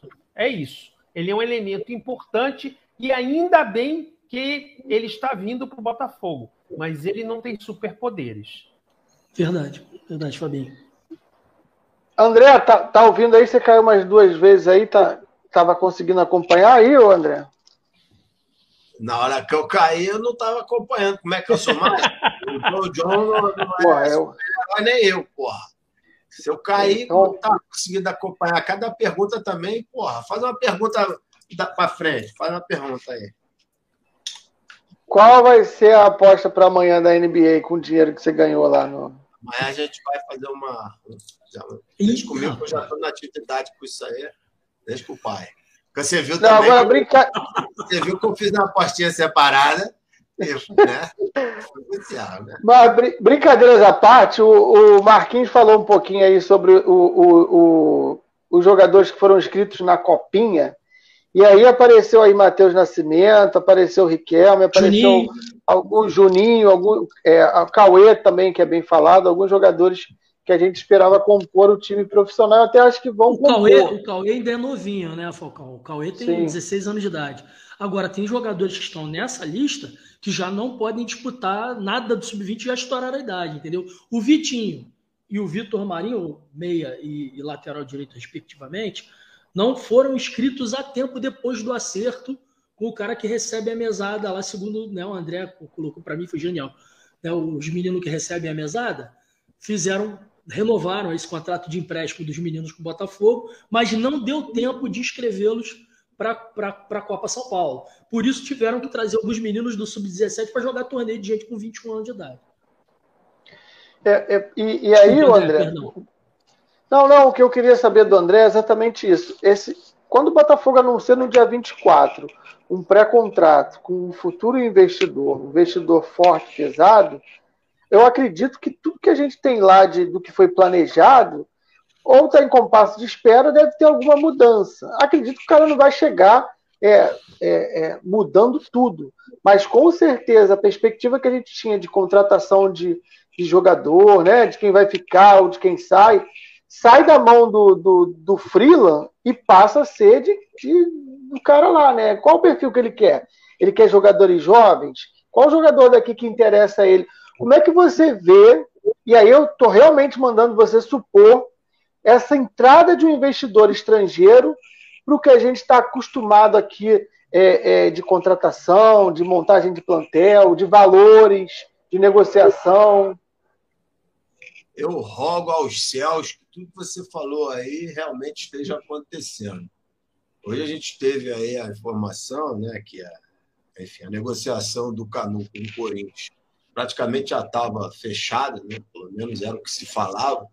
Ela foi colocada em compasso, em compasso de espera, já por influência, né, não necessariamente do, do João, do, do João Textor lá, é, pessoa física, mas do grupo é, que está negociando com o Botafogo essa, essa compra. Né? É, se isso realmente for verdade, é importante, como a gente disse mais cedo, a gente já comentou aqui, porque tira das mãos dos mesmos que só fazem lambanças né, é, os principais ativos do clube. O Fábio falou muito bem aí. Qual o principal ativo do Botafogo? Hoje eu vi que o primeiro falaram que Benevenuto não deveria sair, depois eu vi que já Fortaleza já fechou, então era negociação antiga, mas olha para a negociação do Benevenuto e me diga você torcedor do Botafogo se você acha né, que, que faz algum sentido qualquer tipo de negociação com um dos maiores ativos do clube nesse formato. Nesses então, moldes. Isso aí, isso aí exatamente. Exatamente. Então, eu entendo, Falcão, que é um, um, investidor, é um grupo que vai chegar, que com certeza eles têm a, a, a, os métodos dele, a maneira, né, o modus operandi dele, né, que haverá um planejamento. Você vê que aonde o cara entra, ele é bem sucedido. Né? Eu brinquei aqui com a questão do holograma, mas o cara tem oito Oscars né, nessa, nessa, com esse trabalho de mídia dele. É, o cara está lá no Crystal Palace se movimentou bastante. A gente viu, todo mundo recebeu aí pelo WhatsApp, videozinho, vídeo do CT dos caras, as coisas que eles fizeram, que eles fazem. Então, a gente espera que isso tudo aconteça também no Botafogo. Esse momento agora, né, que saiu aí também, que é uma etapa da due diligence, que é necessária né, para que os próximos passos sejam dados, é um momento que não tem muito como a gente esperar que sejam grandes contratações, que façam. Eu já não estou nem mais preocupado o time que vai jogar carioca, meu. Isso aí. Pelo contrário, eu estou mais preocupado é que essa negociação avance, que tudo se acerte, e óbvio, a gente precisa, né, lá é, no brasileiro, a gente precisa ter um time decente para não correr riscos, né, não, não dar dois, três passos para trás e voltar aí à, à era desse, desse pessoal que hoje chuta 700 milhões e tem um bocado de gente que cai nessa lábia seja é, por ingenuidade ou seja por pilantragem, né? Porque tem bastante gente que joga, que, que replica esse tipo de informação, que tem interesses outros que não os de um Botafogo digno da nossa devoção. Eu acho que tudo vai acontecer, não tem muito como não acontecer. E, é, e, e, nós vamos passar por, por, etapas aí dentro de um planejamento, até porque isso é o, é o profissionalismo que a gente cobra aqui há 12 anos. Vamos fazer 12 anos aí daqui a três meses de Rádio Botafogo. Acho que é por aí. É isso aí. Ô, Fábio, tem aí o superchat do Marcos, cara, o Marcos Vinícius. Passou aqui, se puder jogar aí na tela. Jogo, jogo. Para a gente tá ler aqui o superchat. É, boa noite, Falcão. Marcos. Isso, manda, obrigado manda aí. aí. pela participação. Falcão, depois de Bebeto do Césio, pode ser considerado o melhor presidente, apesar das desconfianças, o cara está fazendo acontecer. Se você quiser, eu mato essa no peito. É, Marcos, bom, primeiro, obrigado aí pela, pela contribuição. Eu vou dizer para você o seguinte, Marcos, ainda é muito cedo para a gente dizer qualquer coisa. A, e, é, o, o, que eu digo é o seguinte, é que o do Césio está fazendo uma gestão muito melhor que as anteriores, as, principalmente as três anteriores, só que a base é muito lá embaixo. As, gestões, as três gestões anteriores, para dizer o mínimo, foram desastrosas. E aí também não dá para a gente exigir muito, porque o cara pegou uma terra arrasada e teve que fazer alguma coisa, né? E fez. Não estou dizendo que é fácil e não estou dizendo que ele teve, não teve muito mais acertos do que erros, mas a tarefa ela ainda é muito árdua e eu não tenho, eu Fábio, né? Porque aí é aquela história, né? Os programas históricos do Fábio. Né? Para mim, o melhor presidente do Botafogo chama-se Carlito Rocha. Ah. Olha como nós somos reféns. Um cara do final dos anos 40, começo dos anos 50, que fez um Botafogo grande, formador de craques e campeão de é, atletismo, natação, futebol, basquete, vôlei. A gente era campeão de tudo, né? Lá no tempo dele. E aí, depois dele, com maior ou menor competência, e encare competência ou como deve ser, ou entre aspas o Botafogo só veio decaindo. Foi sendo campeão de heranças de estrutura. E a estrutura foi sendo destruída. Então, o que eu tenho que falar do, para o Sérgio e para o Vinícius é meus aplausos por um ano brilhante, dadas as circunstâncias. Mas ainda é muito cedo para eu julgá-los dos dois lados, o lado bom ou para o lado ruim. E é, talvez o maior legado que eles possam deixar, se tudo der certo, é que tenham sido os gestores da virada de página e mudança de patamar do Botafogo. que nós tantos, tanto amamos e que eu creio que eles dois amam também. Então eles podem entrar para a história para serem os caras que, é, vamos dizer assim, destrincharam a coisa política, apesar das influências, e fizeram acontecer a mudança necessária no Botafogo. É isso. Ó, e o André, Falcão, deixa eu falar que eu tenho algumas ressalvas aqui aos aplausos do Fábio. Eu entendo, concordo, não tem problema nenhum, mas as minhas ressalvas são o seguinte: o do Césio é o mesmo do Césio que fomentou aquela palhaçada de pagar bicho para jogador em 2021. É o mesmo do Césio que enfia o seu Montenegro no camarote para ficar do lado dele como se fosse né, um deus. Depois de 2020, tudo que a gente passou, graças ao próprio Montenegro e companhia. É o mesmo do Césio né, que, que, que aceita intimidação de jogador, cobrando bicho de manhã, de tarde, de noite, que aceita dinheiro do Montenegro para pagar bicho para jogador que tem salário, né, que tem salário, que fora da bolha do futebol nenhum brasileiro tem. Ah, é o salário dele, a negocio, que negociou, beleza, ótimo. Até a hora que fica nessa palhaçada de bater na porta de vestiário, gritando 50, 50, 50, e entra o seu do Césio para fomentar esse absurdo. Porque isso é dos tempos do. do teve um certo momento que eu estava vendo a série que eu não sabia se eu estava vendo o acesso total do Botafogo ou o Castor de Andrade lá no Bangu. Uma vergonha. Uma vergonha. O que a gente pode elogiar, pelo menos o que eu posso elogiar de do César e Vinícius Assunção, é que eles saem da frente e se fazem de morto para deixar o Jorge Braga trabalhar. É isso que eles têm que fazer. Até porque eu, quando olho para os dois, do César e Vinícius, me lembra muito um filme americano, uma comédia, que tem dois malucos também. A gente morre de rir. Eu não vou falar qual é o nome do filme, não. Mas André, César, olha só, está perfeito. Aqueles dois caras. Façam o favor, saiam da frente, deixem o futuro do Botafogo acontecer. Só isso que vocês têm que fazer. Vai cuidar da porra da piscina, vai cuidar da porra da sede. E, e, e, e, e bicho é o cacete. Nós estamos em 2021. Ser refém de jogador cobrando bicho. É por isso que a gente está na merda que a gente está, ainda. Mas isso vai é, mudar. André, olha só, é, tudo que você falou é verdade. Eu só quero frisar o seguinte: é, só pegar o que eu falei. É, o que eu aplaudo é, é, mais acertos do que erros. Inclusive, o sair da frente, o contratar o Braga. Quer dizer, isso são acertos. Agora, Mas na hora que teve a merda lá do Braga com o Freeland, a gente viu que eles ficam passando a mão na cabeça do Freeland, chega a baixar a cabeça de vergonha. Então, amigo, é, é não, olha é, só, é o amadorismo que continua reinando. Enquanto esses caras não saírem, né, saírem do futebol, saírem, e é o que a gente está contando a partir de agora, é que esses caras nunca mais precisa falar deles aqui, ou em lugar nenhum. Eles vão sair, né? eles vão sair da frente. Do... Exatamente.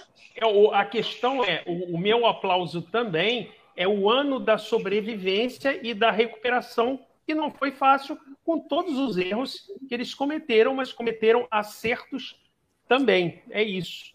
Né? Então, Fabinho, é, e, e, vale, e vale pontuar, Marquinhos, o seguinte: é, tem, claro que tem críticas, e eu acho que a maior qualidade é realmente essa de, de ter tido tato de, de se afastar em alguns momentos para deixar o profissional tocar, e realmente é o que deu certo. São quatro anos, e como que vai ser, depois do investidor, a relação do presidente? Qual vai ser o papel? Qual vai ser a influência? Vai, como ele vai agir sendo só mais um lá, um mísero torcedor que não tem poder nenhum de decisão. Então, é, não dá para você cravar que é o melhor presidente no primeiro ano. Todos no primeiro ano são super esforçados, interessados. E, e esse ano a gente ainda tem uma, uma, uma, um mandato de quatro anos. Então, é, muita calma. Mas, assim, eu concordo com as críticas do André, só que eu também estou com o Fábio na seguinte questão. Tem muitas coisas ruins? Tem. Tem muita coisa enraizada? Tem. Mas é, é também de se louvar o que está sendo feito. não é fácil. Se você tem essa raiz amadora, se o Montenegro te colocou lá, se você deve favores a essas pessoas todas, você bancar um CEO, você participar de um processo como o Botafogo está fazendo, você tomar algumas atitudes, então não dá para colocar isso de lado. Aí é, é, é, minha opinião, nem é discussão. Concordo com, com essa visão do André sobre esse ponto, mas também acho que o papel do presidente, que é político e que vai ser muito mais político agora, Sim. ele conseguiu, de uma forma ou outra, levar muito bem. Marquinhos, eu queria trazer a esse tema o seguinte, ó. Ter 90% do Botafogo aumenta o apetite em investir no clube, no Crystal Palace parece que é menor o seu domínio. Vou dividir aí, contigo. Que queria... Vou dividir fala umas aí, ideias em relação a isso também. Eu só queria, dentro do que você estava falando, você falou que o papel do Durcés é político. E dentro do universo político, os símbolos são de extrema importância. Tá? É, uma das primeiras atitudes do Durcés, eu quero lembrar, foi aquilo que a gente sacaneia o cara até, até hoje, ah, um dos maiores alvinegros vivos, ou o maior alvinegro vivo. Ah, ah, todos já esperavam que o Durcésio iria, em algum momento, tentar reabilitar publicamente a figura política do amigo de infância dele, né? Assim, dentro da gestão dele. O que acontece é que a gente acaba observando com a, com a série é que a ação do maior alvinegro vivo é, um, é, uma, é, uma, é uma ação com, assim, com, com um espaço enorme lá dentro. Muito maior do que eu suspeitava, por exemplo. Assim, tem outro ponto também, Falcão, que, que tem que ser mencionado o Botafogo era tocado de uma forma, sabe, que não tinha como continuar sendo daquela forma, sabe, Falcão? O que a gente viu em 2020, de 2019 para 2020, é um absurdo, como a gente, em, em, mais de 100 anos de clube, a gente não viu uma crise, nem no começo dos anos 80, que a gente pegou lá, após, sabe, Fabinho, Charles Boaré, uma depredação, dilapidação do patrimônio do Botafogo. Eu acho difícil você encontrar um, um assim, um, um, par dessa história em algum outro clube aí, ainda mais com essa história de, de possibilidade de uma guinada e recuperação, como você vê no Botafogo agora. Então, quer dizer, 2019 2020 era para o Botafogo ter acabado. O que esses caras fizeram, abrir as pernas de vez para empresários, deixar empresários montarem o grupo de, de, de futebol, até um elenco que tecnicamente era razoável, não era para ter acabado a competição, em, em condições normais de temperatura e pressão, não era para ter acabado, rapaz, aquela competição naquela posição. Mas, o Marquinhos, mas, o Marquinhos, vamos lá. Eu concordo, eu fui crítico na primeira vez que o Montenegro apareceu, continuo achando que ele não deve ter vez, só que eu acho que a gente também é, imaginar que o Montenegro tinha ido para Paris, que nunca mais tinha aparecido ah. no Botafogo, é mentira. Sim. Agora, o, o, que eu quero colocar, e, e, e, mais uma vez, porque quando a gente entra aqui numa discussão boa como essa, acaba que as pessoas querem tomar lado e acham que um está certo e outro está errado. Não é. O que eu quero colocar é o seguinte: é, a gente elogiou o Jorge Braga, as atitudes do Jorge Braga. A partir do momento que o Jorge Braga toma as atitudes e, a ponto do Botafogo conseguir fazer alguns acordos, extensão do estádio Newton Santos, é, a, a chegada do investidor, toda a reestruturação, a chegada do Lenin Franco, que foi uma escolha do Jorge Braga, tudo que a gente teve de, de, de, de, de patrocínios que a gente nunca teve no, nos últimos cinco anos no Botafogo, a gente voltou a ter. É, essa qualidade que a gente teve com o profissionalismo, em algum momento passou pela caneta do, do, do, do, do, do Césio. O que eu quero dizer é que ele continua sofrendo influência, ele continua abrindo as pernas para o Montenegro, como o André bem falou, vai lá mijar, não vai lá mijar. Acredito em tudo isso. Agora, o que eu quero colocar e o meu elogio, entre aspas, a isso é, independente disso tudo, ele conseguiu ou blindar ou pelo menos deixar que o Jorge Braga tivesse o poder de decisão o profissionalismo, as atitudes, o que aconteceu de contratação e tudo mais, passou, pelo que eu entendi, pelo crivo do Jorge Braga. Então, o poder da caneta não está com o Durcésio, está com o Jorge Braga. A partir do momento que o Botafogo chega nesse, nessa situação que a gente começou a live dizendo que tivemos um investidor estrangeiro, se o Durcésio se, se, se aceita o Montenegro e ainda é o chefe, então o elogio tem que sair do Jorge Braga e ir para o Ducésio, porque ainda é o Ducésio que manda, quando eu acho que O Durcésio pode até tapar, pode ser a última caneta, mas todo esse poder de negociação, agrupamento, o que, que vai fazer, o que, que é o certo, o que, que é errado, quem contrata, quem manda embora, acredito que passe pelo CEO. E não deixa de ser um, um ato político e positivo do Durcésio, do tipo, olha, eu disse que ele ia ter carta branca, eu disse que eu queria o profissionalismo e estou deixando implementar. Claro que deve ter influência, deve ter, deve ter várias é, é formas de tentar destruir isso, mas por enquanto estamos passando intacto, inclusive com o investidor estrangeiro. Ou não? Você quer ver uma coisa que você pode botar na balança? Fabinho também, eu gostaria de ouvir o Fabinho sobre isso. Mas até que ponto, é, é, é, é vamos dizer assim, é elogiável esse, esse, esse do Césio, vamos dizer, ele, ele, tem isso como dividendo político, ter mantido, por exemplo, o Freeland. Vou te dar mais um dado. Para mim, o Freeland atrapalhou. Em que sentido?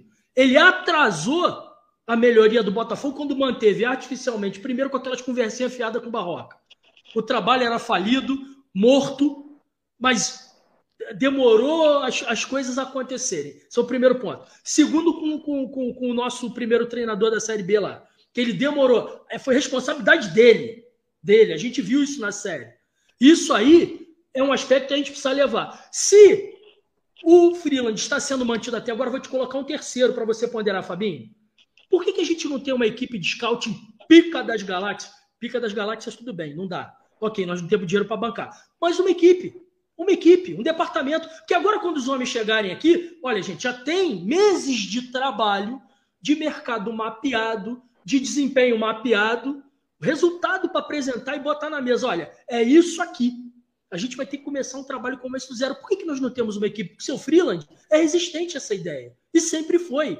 Até que ponto isso aí pesa na gestão do Durcésio? Isso também é uma questão que a gente deve colocar na mesa, entendeu, Falcão? Se eu concordo muito com muita coisa que o Fabinho falou no sentido de que há elogios a se fazer a gestão do Sérgio de Mello. Agora, também precisamos colocá-la em contexto e analisar que algo se não fosse feito algo ali na virada de 20 para 21, hoje nós não estaríamos tendo essa conversa aqui, entendeu, Fabinho? Porque não acredito que houvesse um aporte financeiro com o Botafogo numa situação ainda mais caótica do que, que se encontrava naquele momento ali na virada de 19 para 20. Agora, você imagina a gente com a corda no pescoço, fudido de maré desci, e os caras me empurram 10 renovações de contrato, tá? E sem discutir, ou discutindo com o do César. César, meu irmão, é tu que vai segurar essa merda aí. Eu vou citar alguns nomezinhos aqui só para vocês lembrarem.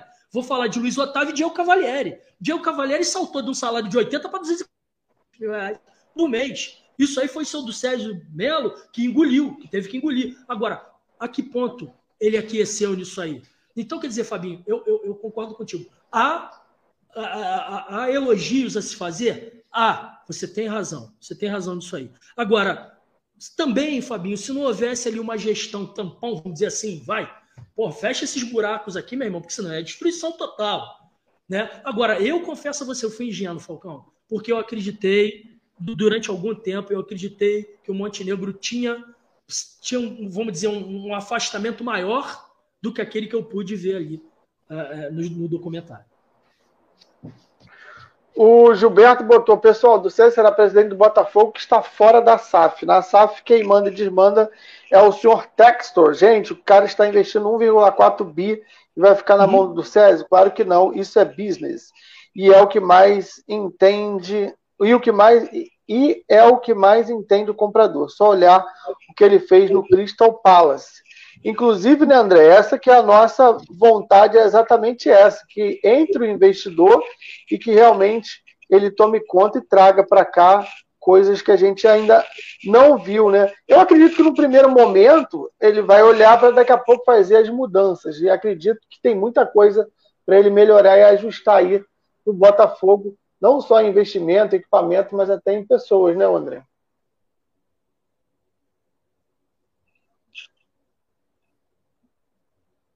Qual é a música, Pablo? Travou eu aí. Acho, o... Eu acho que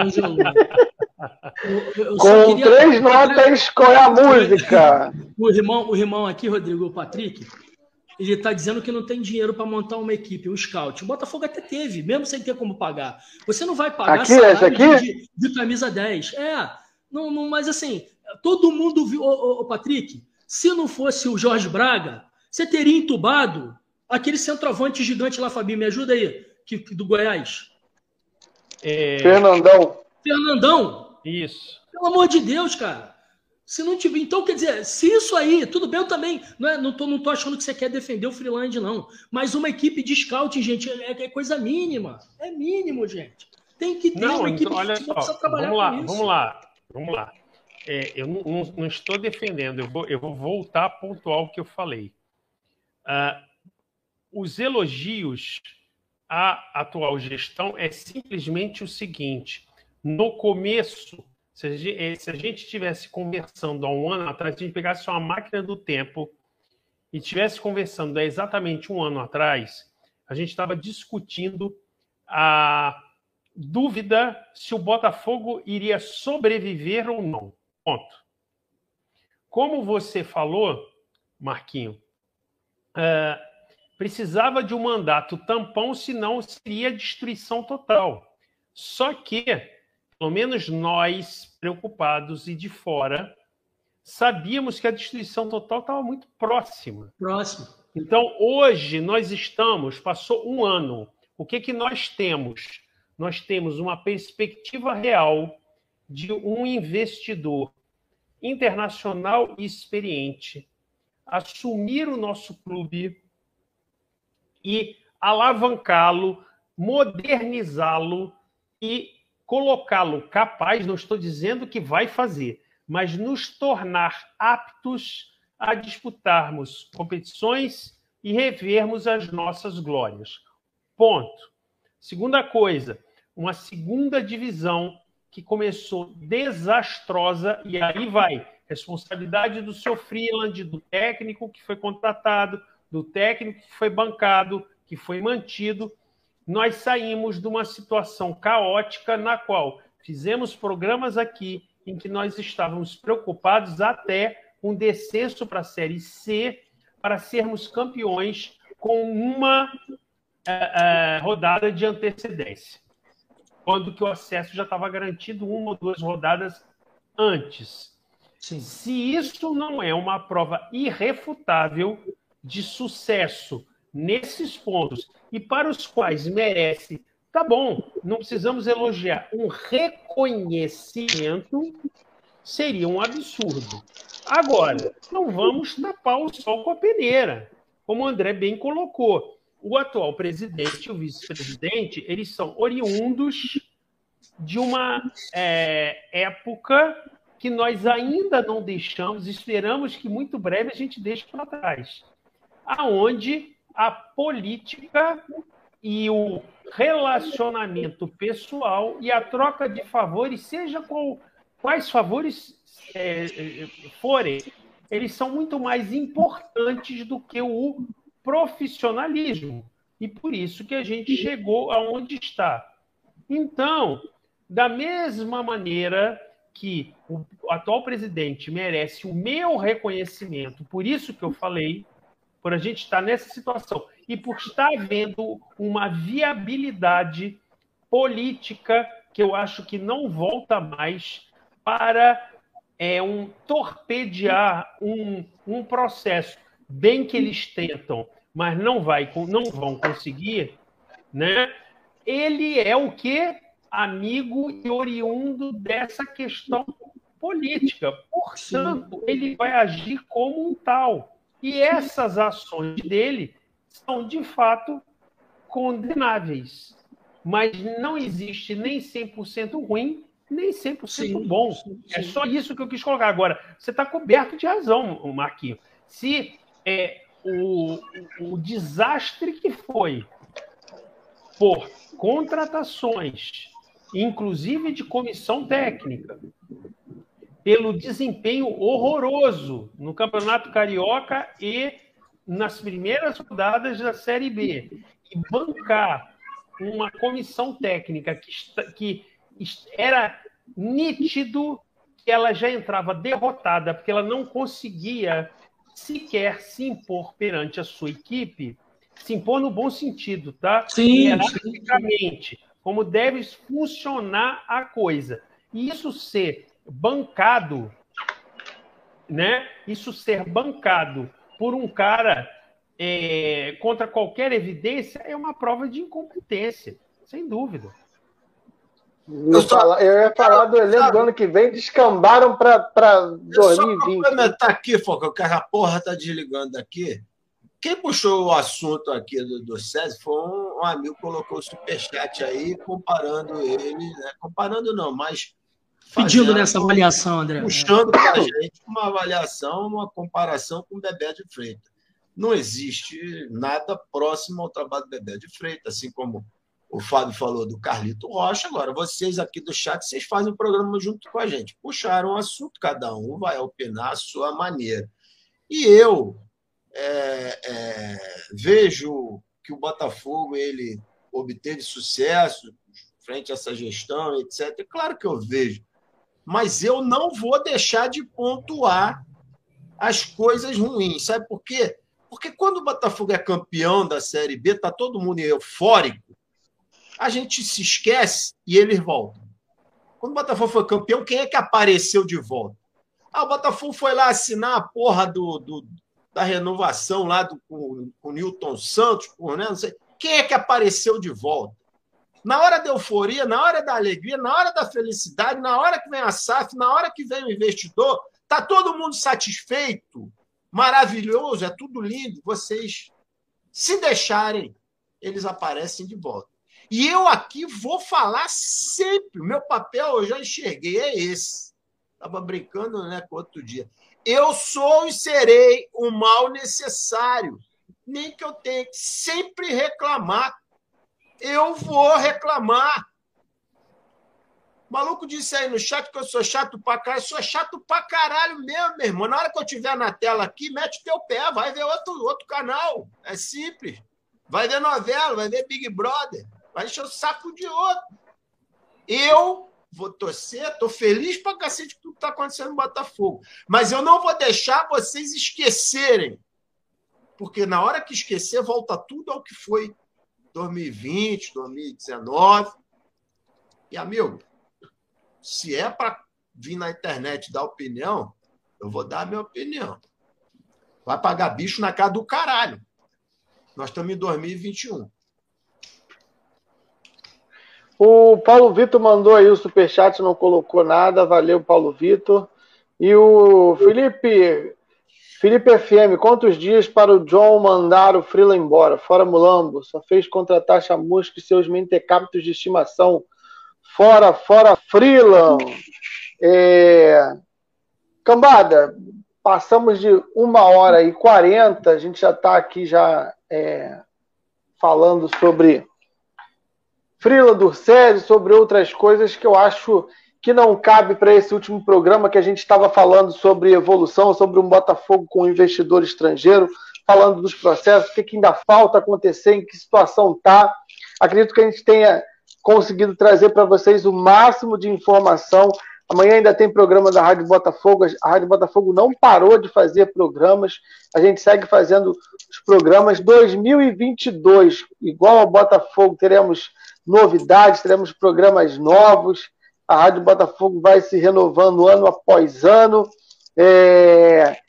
E eu acho que isso que é o mais importante, que a gente consiga, em 2022, realmente ver realizado esse nosso sonho de um Botafogo com investimento, de um Botafogo fora da parte de baixo da tabela, de um Botafogo fora da parte de dívidas, um Botafogo estruturado, qualificado, brigando lá em cima, que a gente consiga realmente fazer programas é, felizes de comemoração de títulos nossos familiares que já se foram, os nossos filhos que estão aí.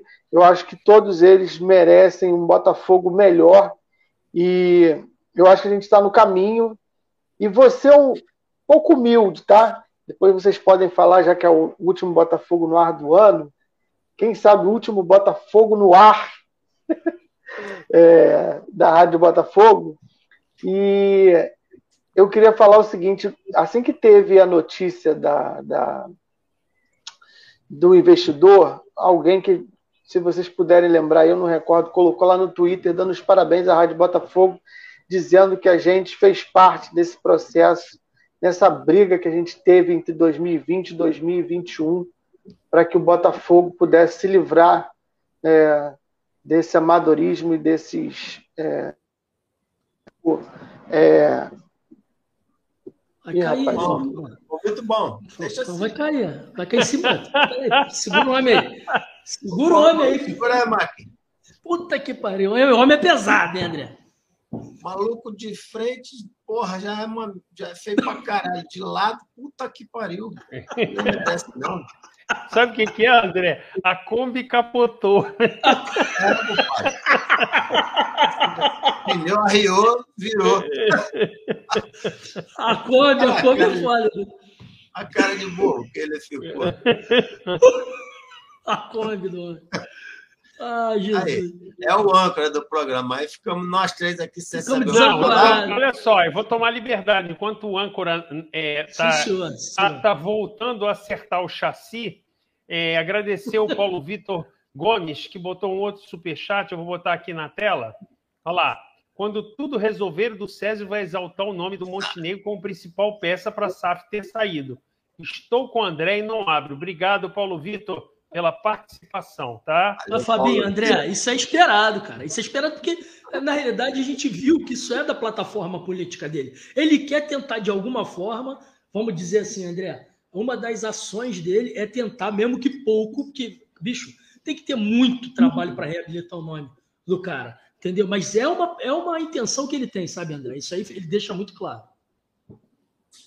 É, não tenho dúvida, não, e, e lamento, porque é uma relação extremamente nociva ao Botafogo. Né? E os momentos de, de conquistas é, sempre enaltece uma pessoa que há 40 anos afunda o clube diuturnamente. Né? O, o DEP com o Raoni lá fizeram um dossiê, mas ainda tem gente que bate palma e, e aceita essa política antiga né, que em nada tem a ver com o futuro que a gente espera do Botafogo.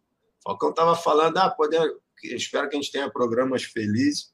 Eu acho que esse programa foi extremamente feliz. Eu estou muito feliz com o Botafogo. nossa ah, fico achando que você está falando, que você fica... tem certos assuntos que realmente eu não tenho paciência e eu entro para rasgar, porque, como eu disse, se a gente se esquecer, o mal prevalece, amigo.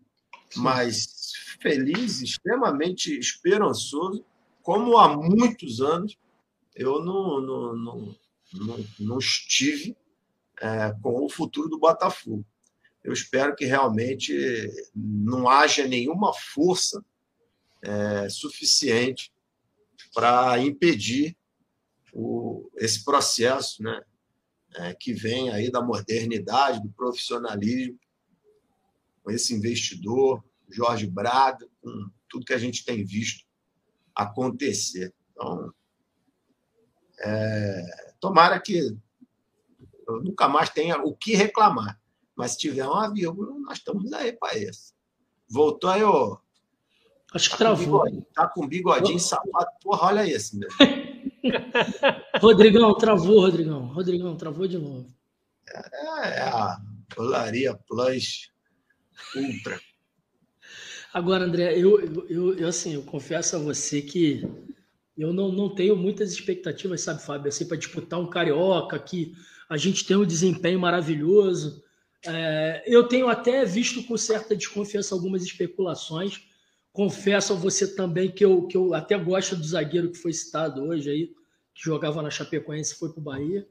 Mas é um bom. É, é, é, mas é um, é, um, é, um, é um rapaz muito forte, até para a altura dele, ele tem 1,94 ele é um cara bastante rápido para o tamanho dele. Mas assim, eu também quero lembrar que o Bahia caiu com um elenco que não era um elenco assim, se você jogar fora, não, bicho. Tem muitos jogadores ali que uma peça ou outra, que se fosse dito assim, ó, o Botafogo contratou o centroavante, o Botafogo contratou o lateral esquerdo, o Botafogo contratou o meiazinho aqui. Pô, muita gente ia bater palma, agora caiu. Mas, mas fora de campo, Marquinho, fora de campo, a gestão é elogiável, né? É, olha só, Sim. Marquinho, mas é o que você falou.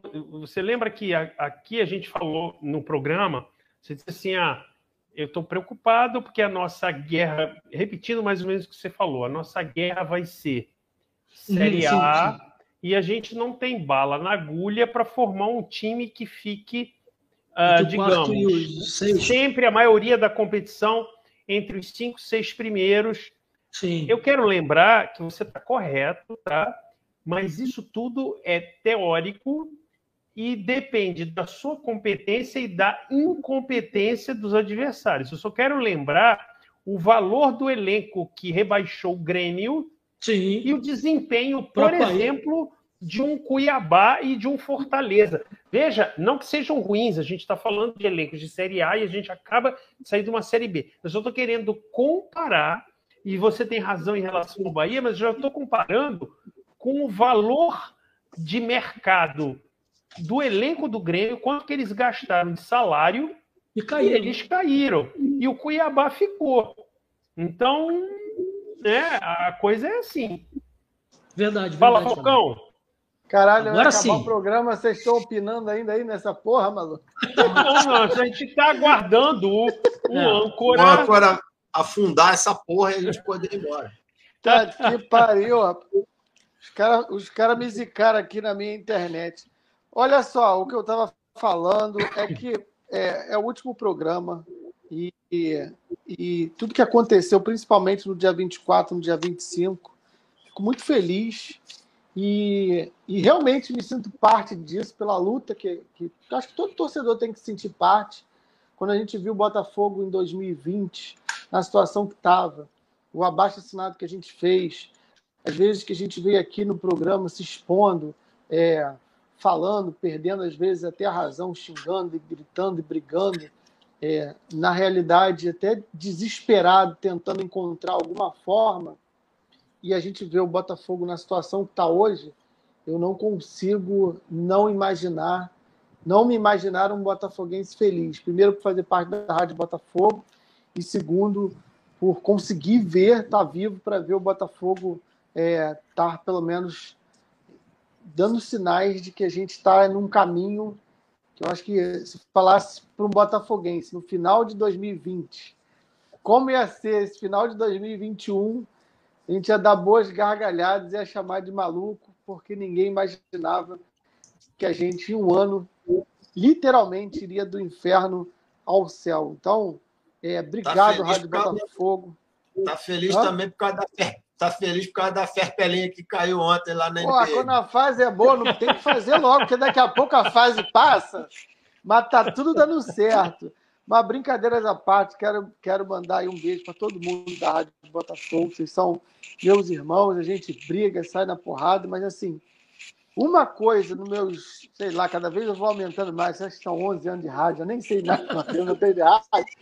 Nesses 200 anos de rádio, que eu posso ter certeza absoluta porque eu estive nos bastidores por todos esses anos ininterruptamente, é que aqui a gente realmente não só é torcedor, mas realmente a gente aqui briga pelo Botafogo, sofre pelo Botafogo, vive o Botafogo e não leva nada do Botafogo, literalmente. Eu, eu, eu, eu vou me alongar só um pouquinho, que é um momento de, de emoção, mas eu, eu, que, eu que estava numa reunião, presente em uma reunião, em que um, um vice-presidente do Botafogo procurou a Rádio Botafogo para pegar o nome da Rádio Botafogo, mandou uma empresa terceirizada negociar com a gente, e, e, e a Rádio Botafogo, que tinha a ideia de chegar lá e doar ao Botafogo o nome Rádio, doar ao Botafogo o nome Rádio Botafogo, descobriu que era empresa terceirizada, que a gente tinha que ter patrocínio, que a gente ia ganhar tantos por cento em cima do negócio. E eu estava do lado de Davi Nunes, o Gajo, e, e a gente simplesmente falou: olha, encerra o assunto, fiquem vocês aí com a Rádio Botafogo de vocês, porque essa aqui, nesses moldes, não.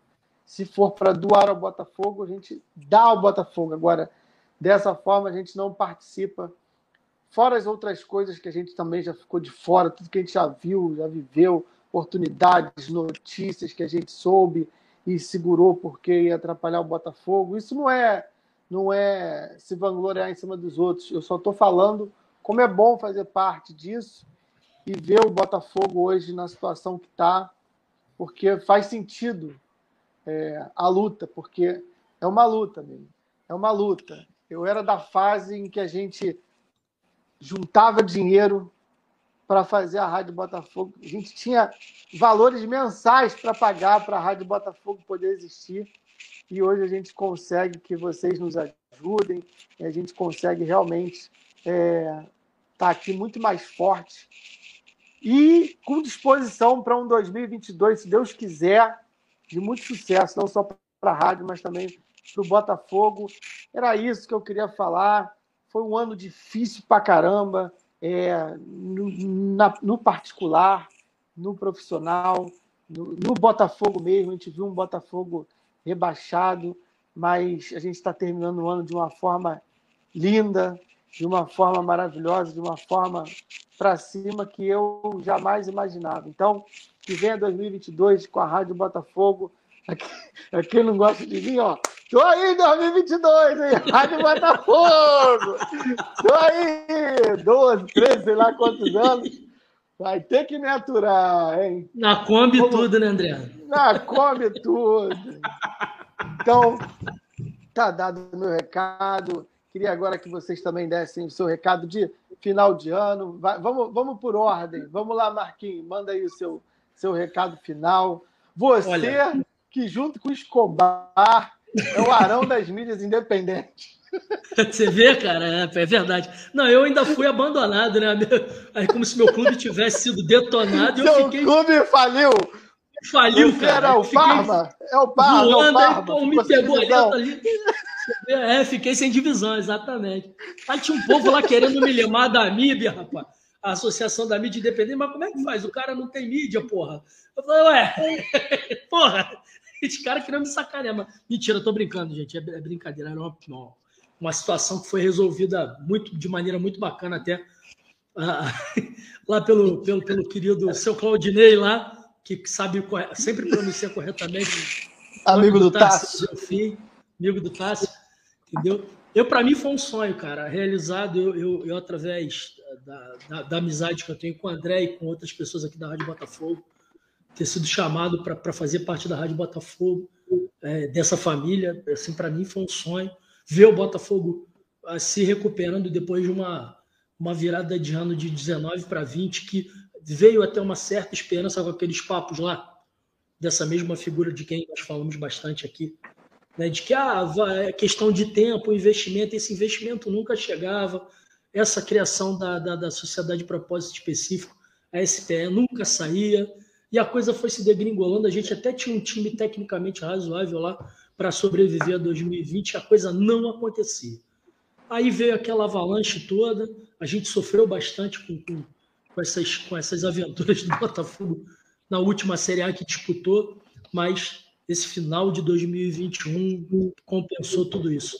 Para mim, pessoalmente, estar aqui na Rádio Botafogo, nossa, só tenho a agradecer a Papai do Céu que me dá sempre muito mais do que eu mereço. Um beijo a todos vocês, uma honra enorme, meu irmão André Botafogo aqui do meu lado, Rodrigo Falcão, Fabinho, por quem eu tenho uma admiração enorme, tá? Beijo no coração de vocês, tamo junto. Boa, Marquinhos. Ó, o Thiago Muniz lá da Austrália, nosso querido amigo Canguru. Feliz 2022, família RB. Fiquem em paz e muita saúde. Fogo neles. Boa, esse é um dos que faz a Rádio Botafogo ainda tá ativa. Felipe Sanches, a Rádio Botafogo é um alento, é um verdadeiro espaço alvinegro. Vida longa a esse nosso bálsamo. Um abraço, 400 likes lá de Niterói. Grande Filipão. Mais um parceiraço aqui da Rádio Botafogo. Tiagão, Tiagão tá me sacaneando aí. Oi. Bom, é, eu queria pegar um pouquinho o que você falou, é, André. Eu não falei nada.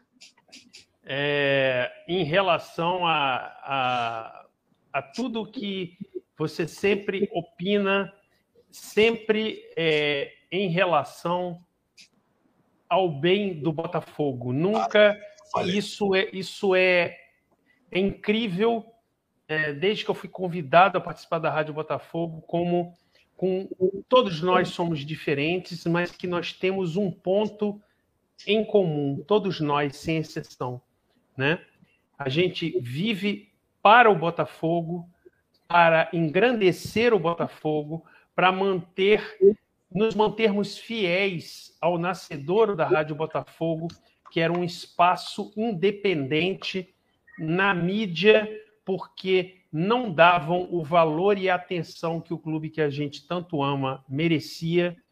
E o, o episódio que o Falcão falou com o Gajo, ele resume, resume o que está dentro do sentimento de cada membro da Rádio Botafogo, sem exceção.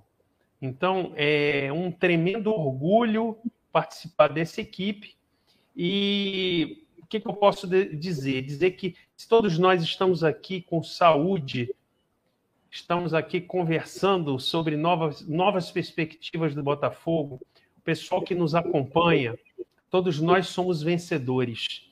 A gente tem que agradecer estarmos aqui é, é, curtindo amigos, família, é, e é como o Marquinhos disse, é, às vezes eu fico me perguntando é, o que, que eu fiz para merecer né, é, de Deus uma felicidade tão grande. É, diferentemente do Falcão, eu tenho uma boa notícia para dar, o pessoal da rádio sabe internamente. Eu tenho muitos projetos para o ano que vem, então vou sair da grade diária agora no ano de 2022, me afastar mas não vou sair porque membro da Rádio Botafogo nunca sai, ele se afasta. Mas aí a boa notícia para o pessoal é que não vão ver né, a minha figura com frequência. E Verdade. dizer o seguinte, que eu desejo o melhor para todos, o melhor para o nosso Botafogo e fazendo as palavras de uma pessoa que eu admiro muito, as minhas, eu me despeço com família, amigos e Botafogo. O resto, o resto é história. É isso. Feliz 2022 para todo mundo. É Beijo, isso, ó, o Fábio já se antecipou ao Freeland, já anunciou que é o Navarro da Rádio é o, é o Navarro da Rádio Botafogo. Já falou que não fica. Só está esperando encerrar o contrato para assinar. É isso aí. É isso aí. André Botafogo, eu só cumpro aqui o que o chat manda. Tá satisfeito, André? E aí? Não, Thiago Luciana gosta, né? Luciana isso é... não é fácil, não. Thiago eu, não é eu, Agora eu vou ter que falar essa porra que eu já falei mil vezes. Hoje eu estou satisfeito, sim, porque hoje eu sou torcedor de um clube da Série A, da onde a gente nunca deveria ter saído. E, enfim, infelizmente passamos por maus momentos, graças a, a toda essa gente que a gente comentou bastante aqui, e mais satisfeito ainda de enxergar um futuro né, bastante, assim, no, no mínimo, um futuro razoável para o Botafogo um futuro com mais dignidade, com mais decência, com mais profissionalismo, tem sido a palavra aqui de luta da Rádio Botafogo, pelo menos nos últimos três, quatro anos, é, sempre aqui imbuídos num pensamento de, de, de trabalhos planejados, de processos é, é, é estruturados e, enfim, é o que nos parece que está chegando para o nosso Botafogo. Então, é, sim, hoje eu, hoje eu posso dizer que eu estou satisfeito, sim, esperançoso, mas sempre com um olhar também é, crítico e, e vigilante, porque se a gente não tomar conta é, daquilo que é nosso, que o Botafogo é nosso, nós somos o Botafogo, como eu sempre disse. Aí as raposas elas vêm né, e se apoderam novamente. Então, eu desejo a todos aqui do chat uma excelente, excelente final de ano, festas, né, que vocês estejam junto com as suas famílias, com seus amigos e, e com, com os cuidados necessários ainda ao momento que a gente vive. Né? Espero que eu fiquei um tempo aí afastado aqui também, pensando aí qual seria o meu futuro, mas botei a cara aqui exatamente para dizer que vou continuar na luta, vou continuar na vida que é difícil, que é desgastante, que às vezes nos adoece, mas que é em prol de um sentimento né, de amor, de paixão. E enquanto esse sentimento existir, o Botafogo ele vai ele vai conseguir prosperar. Então, obrigado, obrigado, Rádio Botafogo, quase 10 anos nessa brincadeira. É, obrigado a todos vocês, meus irmãos, que hoje são verdadeiramente meus irmãos. Eu falo com vocês o dia inteiro pelo WhatsApp. E obrigado a galera, rapaziada do chat aí, aos membros da rádio, galera que bota o superchat, a galera que dá o like, a galera que faz realmente que esse trabalho nosso ele, ele tenha condição de, de ter continuidade. Um excelente 2022 para todos, né? é, extensivo às suas famílias. É isso. Como bem disse o Fábio, família, amigos e Botafogo. O resto a gente leva. Vai junto. Paulo Oliveira na área de Manaus, mais um aí que está sempre com a gente, parceirão, ajuda a gente a estar aqui ativo e a Confra 2022, hein? Um grande abraço aos amigos da RB. Bota somente em fevereiro de 2002. Oi, fevereiro de 2022. Para o Paulo, que a Rádio Botafogo segue. Amanhã tem programa. Quarta tem programa, quinta tem programa. Até 2022. E ó, surpresas. Surpresas. Porque a Rádio Botafogo, amigo, é quente. Não necessariamente boas. Quentíssima. Quem guardem o que eu estou falando, tem que ficar até o final. Rádio Botafogo. Como diria. Quente. Acaba logo André, o programa e você fala. Como diria o Cebolinha de, de Rachixe, que perigo. Ó, como eu sou fofoqueiro, só para adiantar 2022, a tiazinha vai estar tá todo dia na sua tela aí, ó. Já falei. Ah, moleque, ô sorte. Pronto. Pronto. Vamos embora. Olha o Felipe, Fabão, nosso comendador, Fidalgo Alvinegro. Olha o Felipe, que hoje gastou toda a sua grana no Superchat. Se precisar de um emprestado, fala com o André, que depois do John John é o alvinegro mais rico. Mais rico que, é, Só, que só um detalhinho, o nosso âncora, agradecer aí, e nós chegamos exatamente a 800 likes, tá? Boa, boa. Obrigado a vocês que fizeram esse programa com a gente, nos levaram aos 400 é coisa de, de ralé, amigo. A gente chega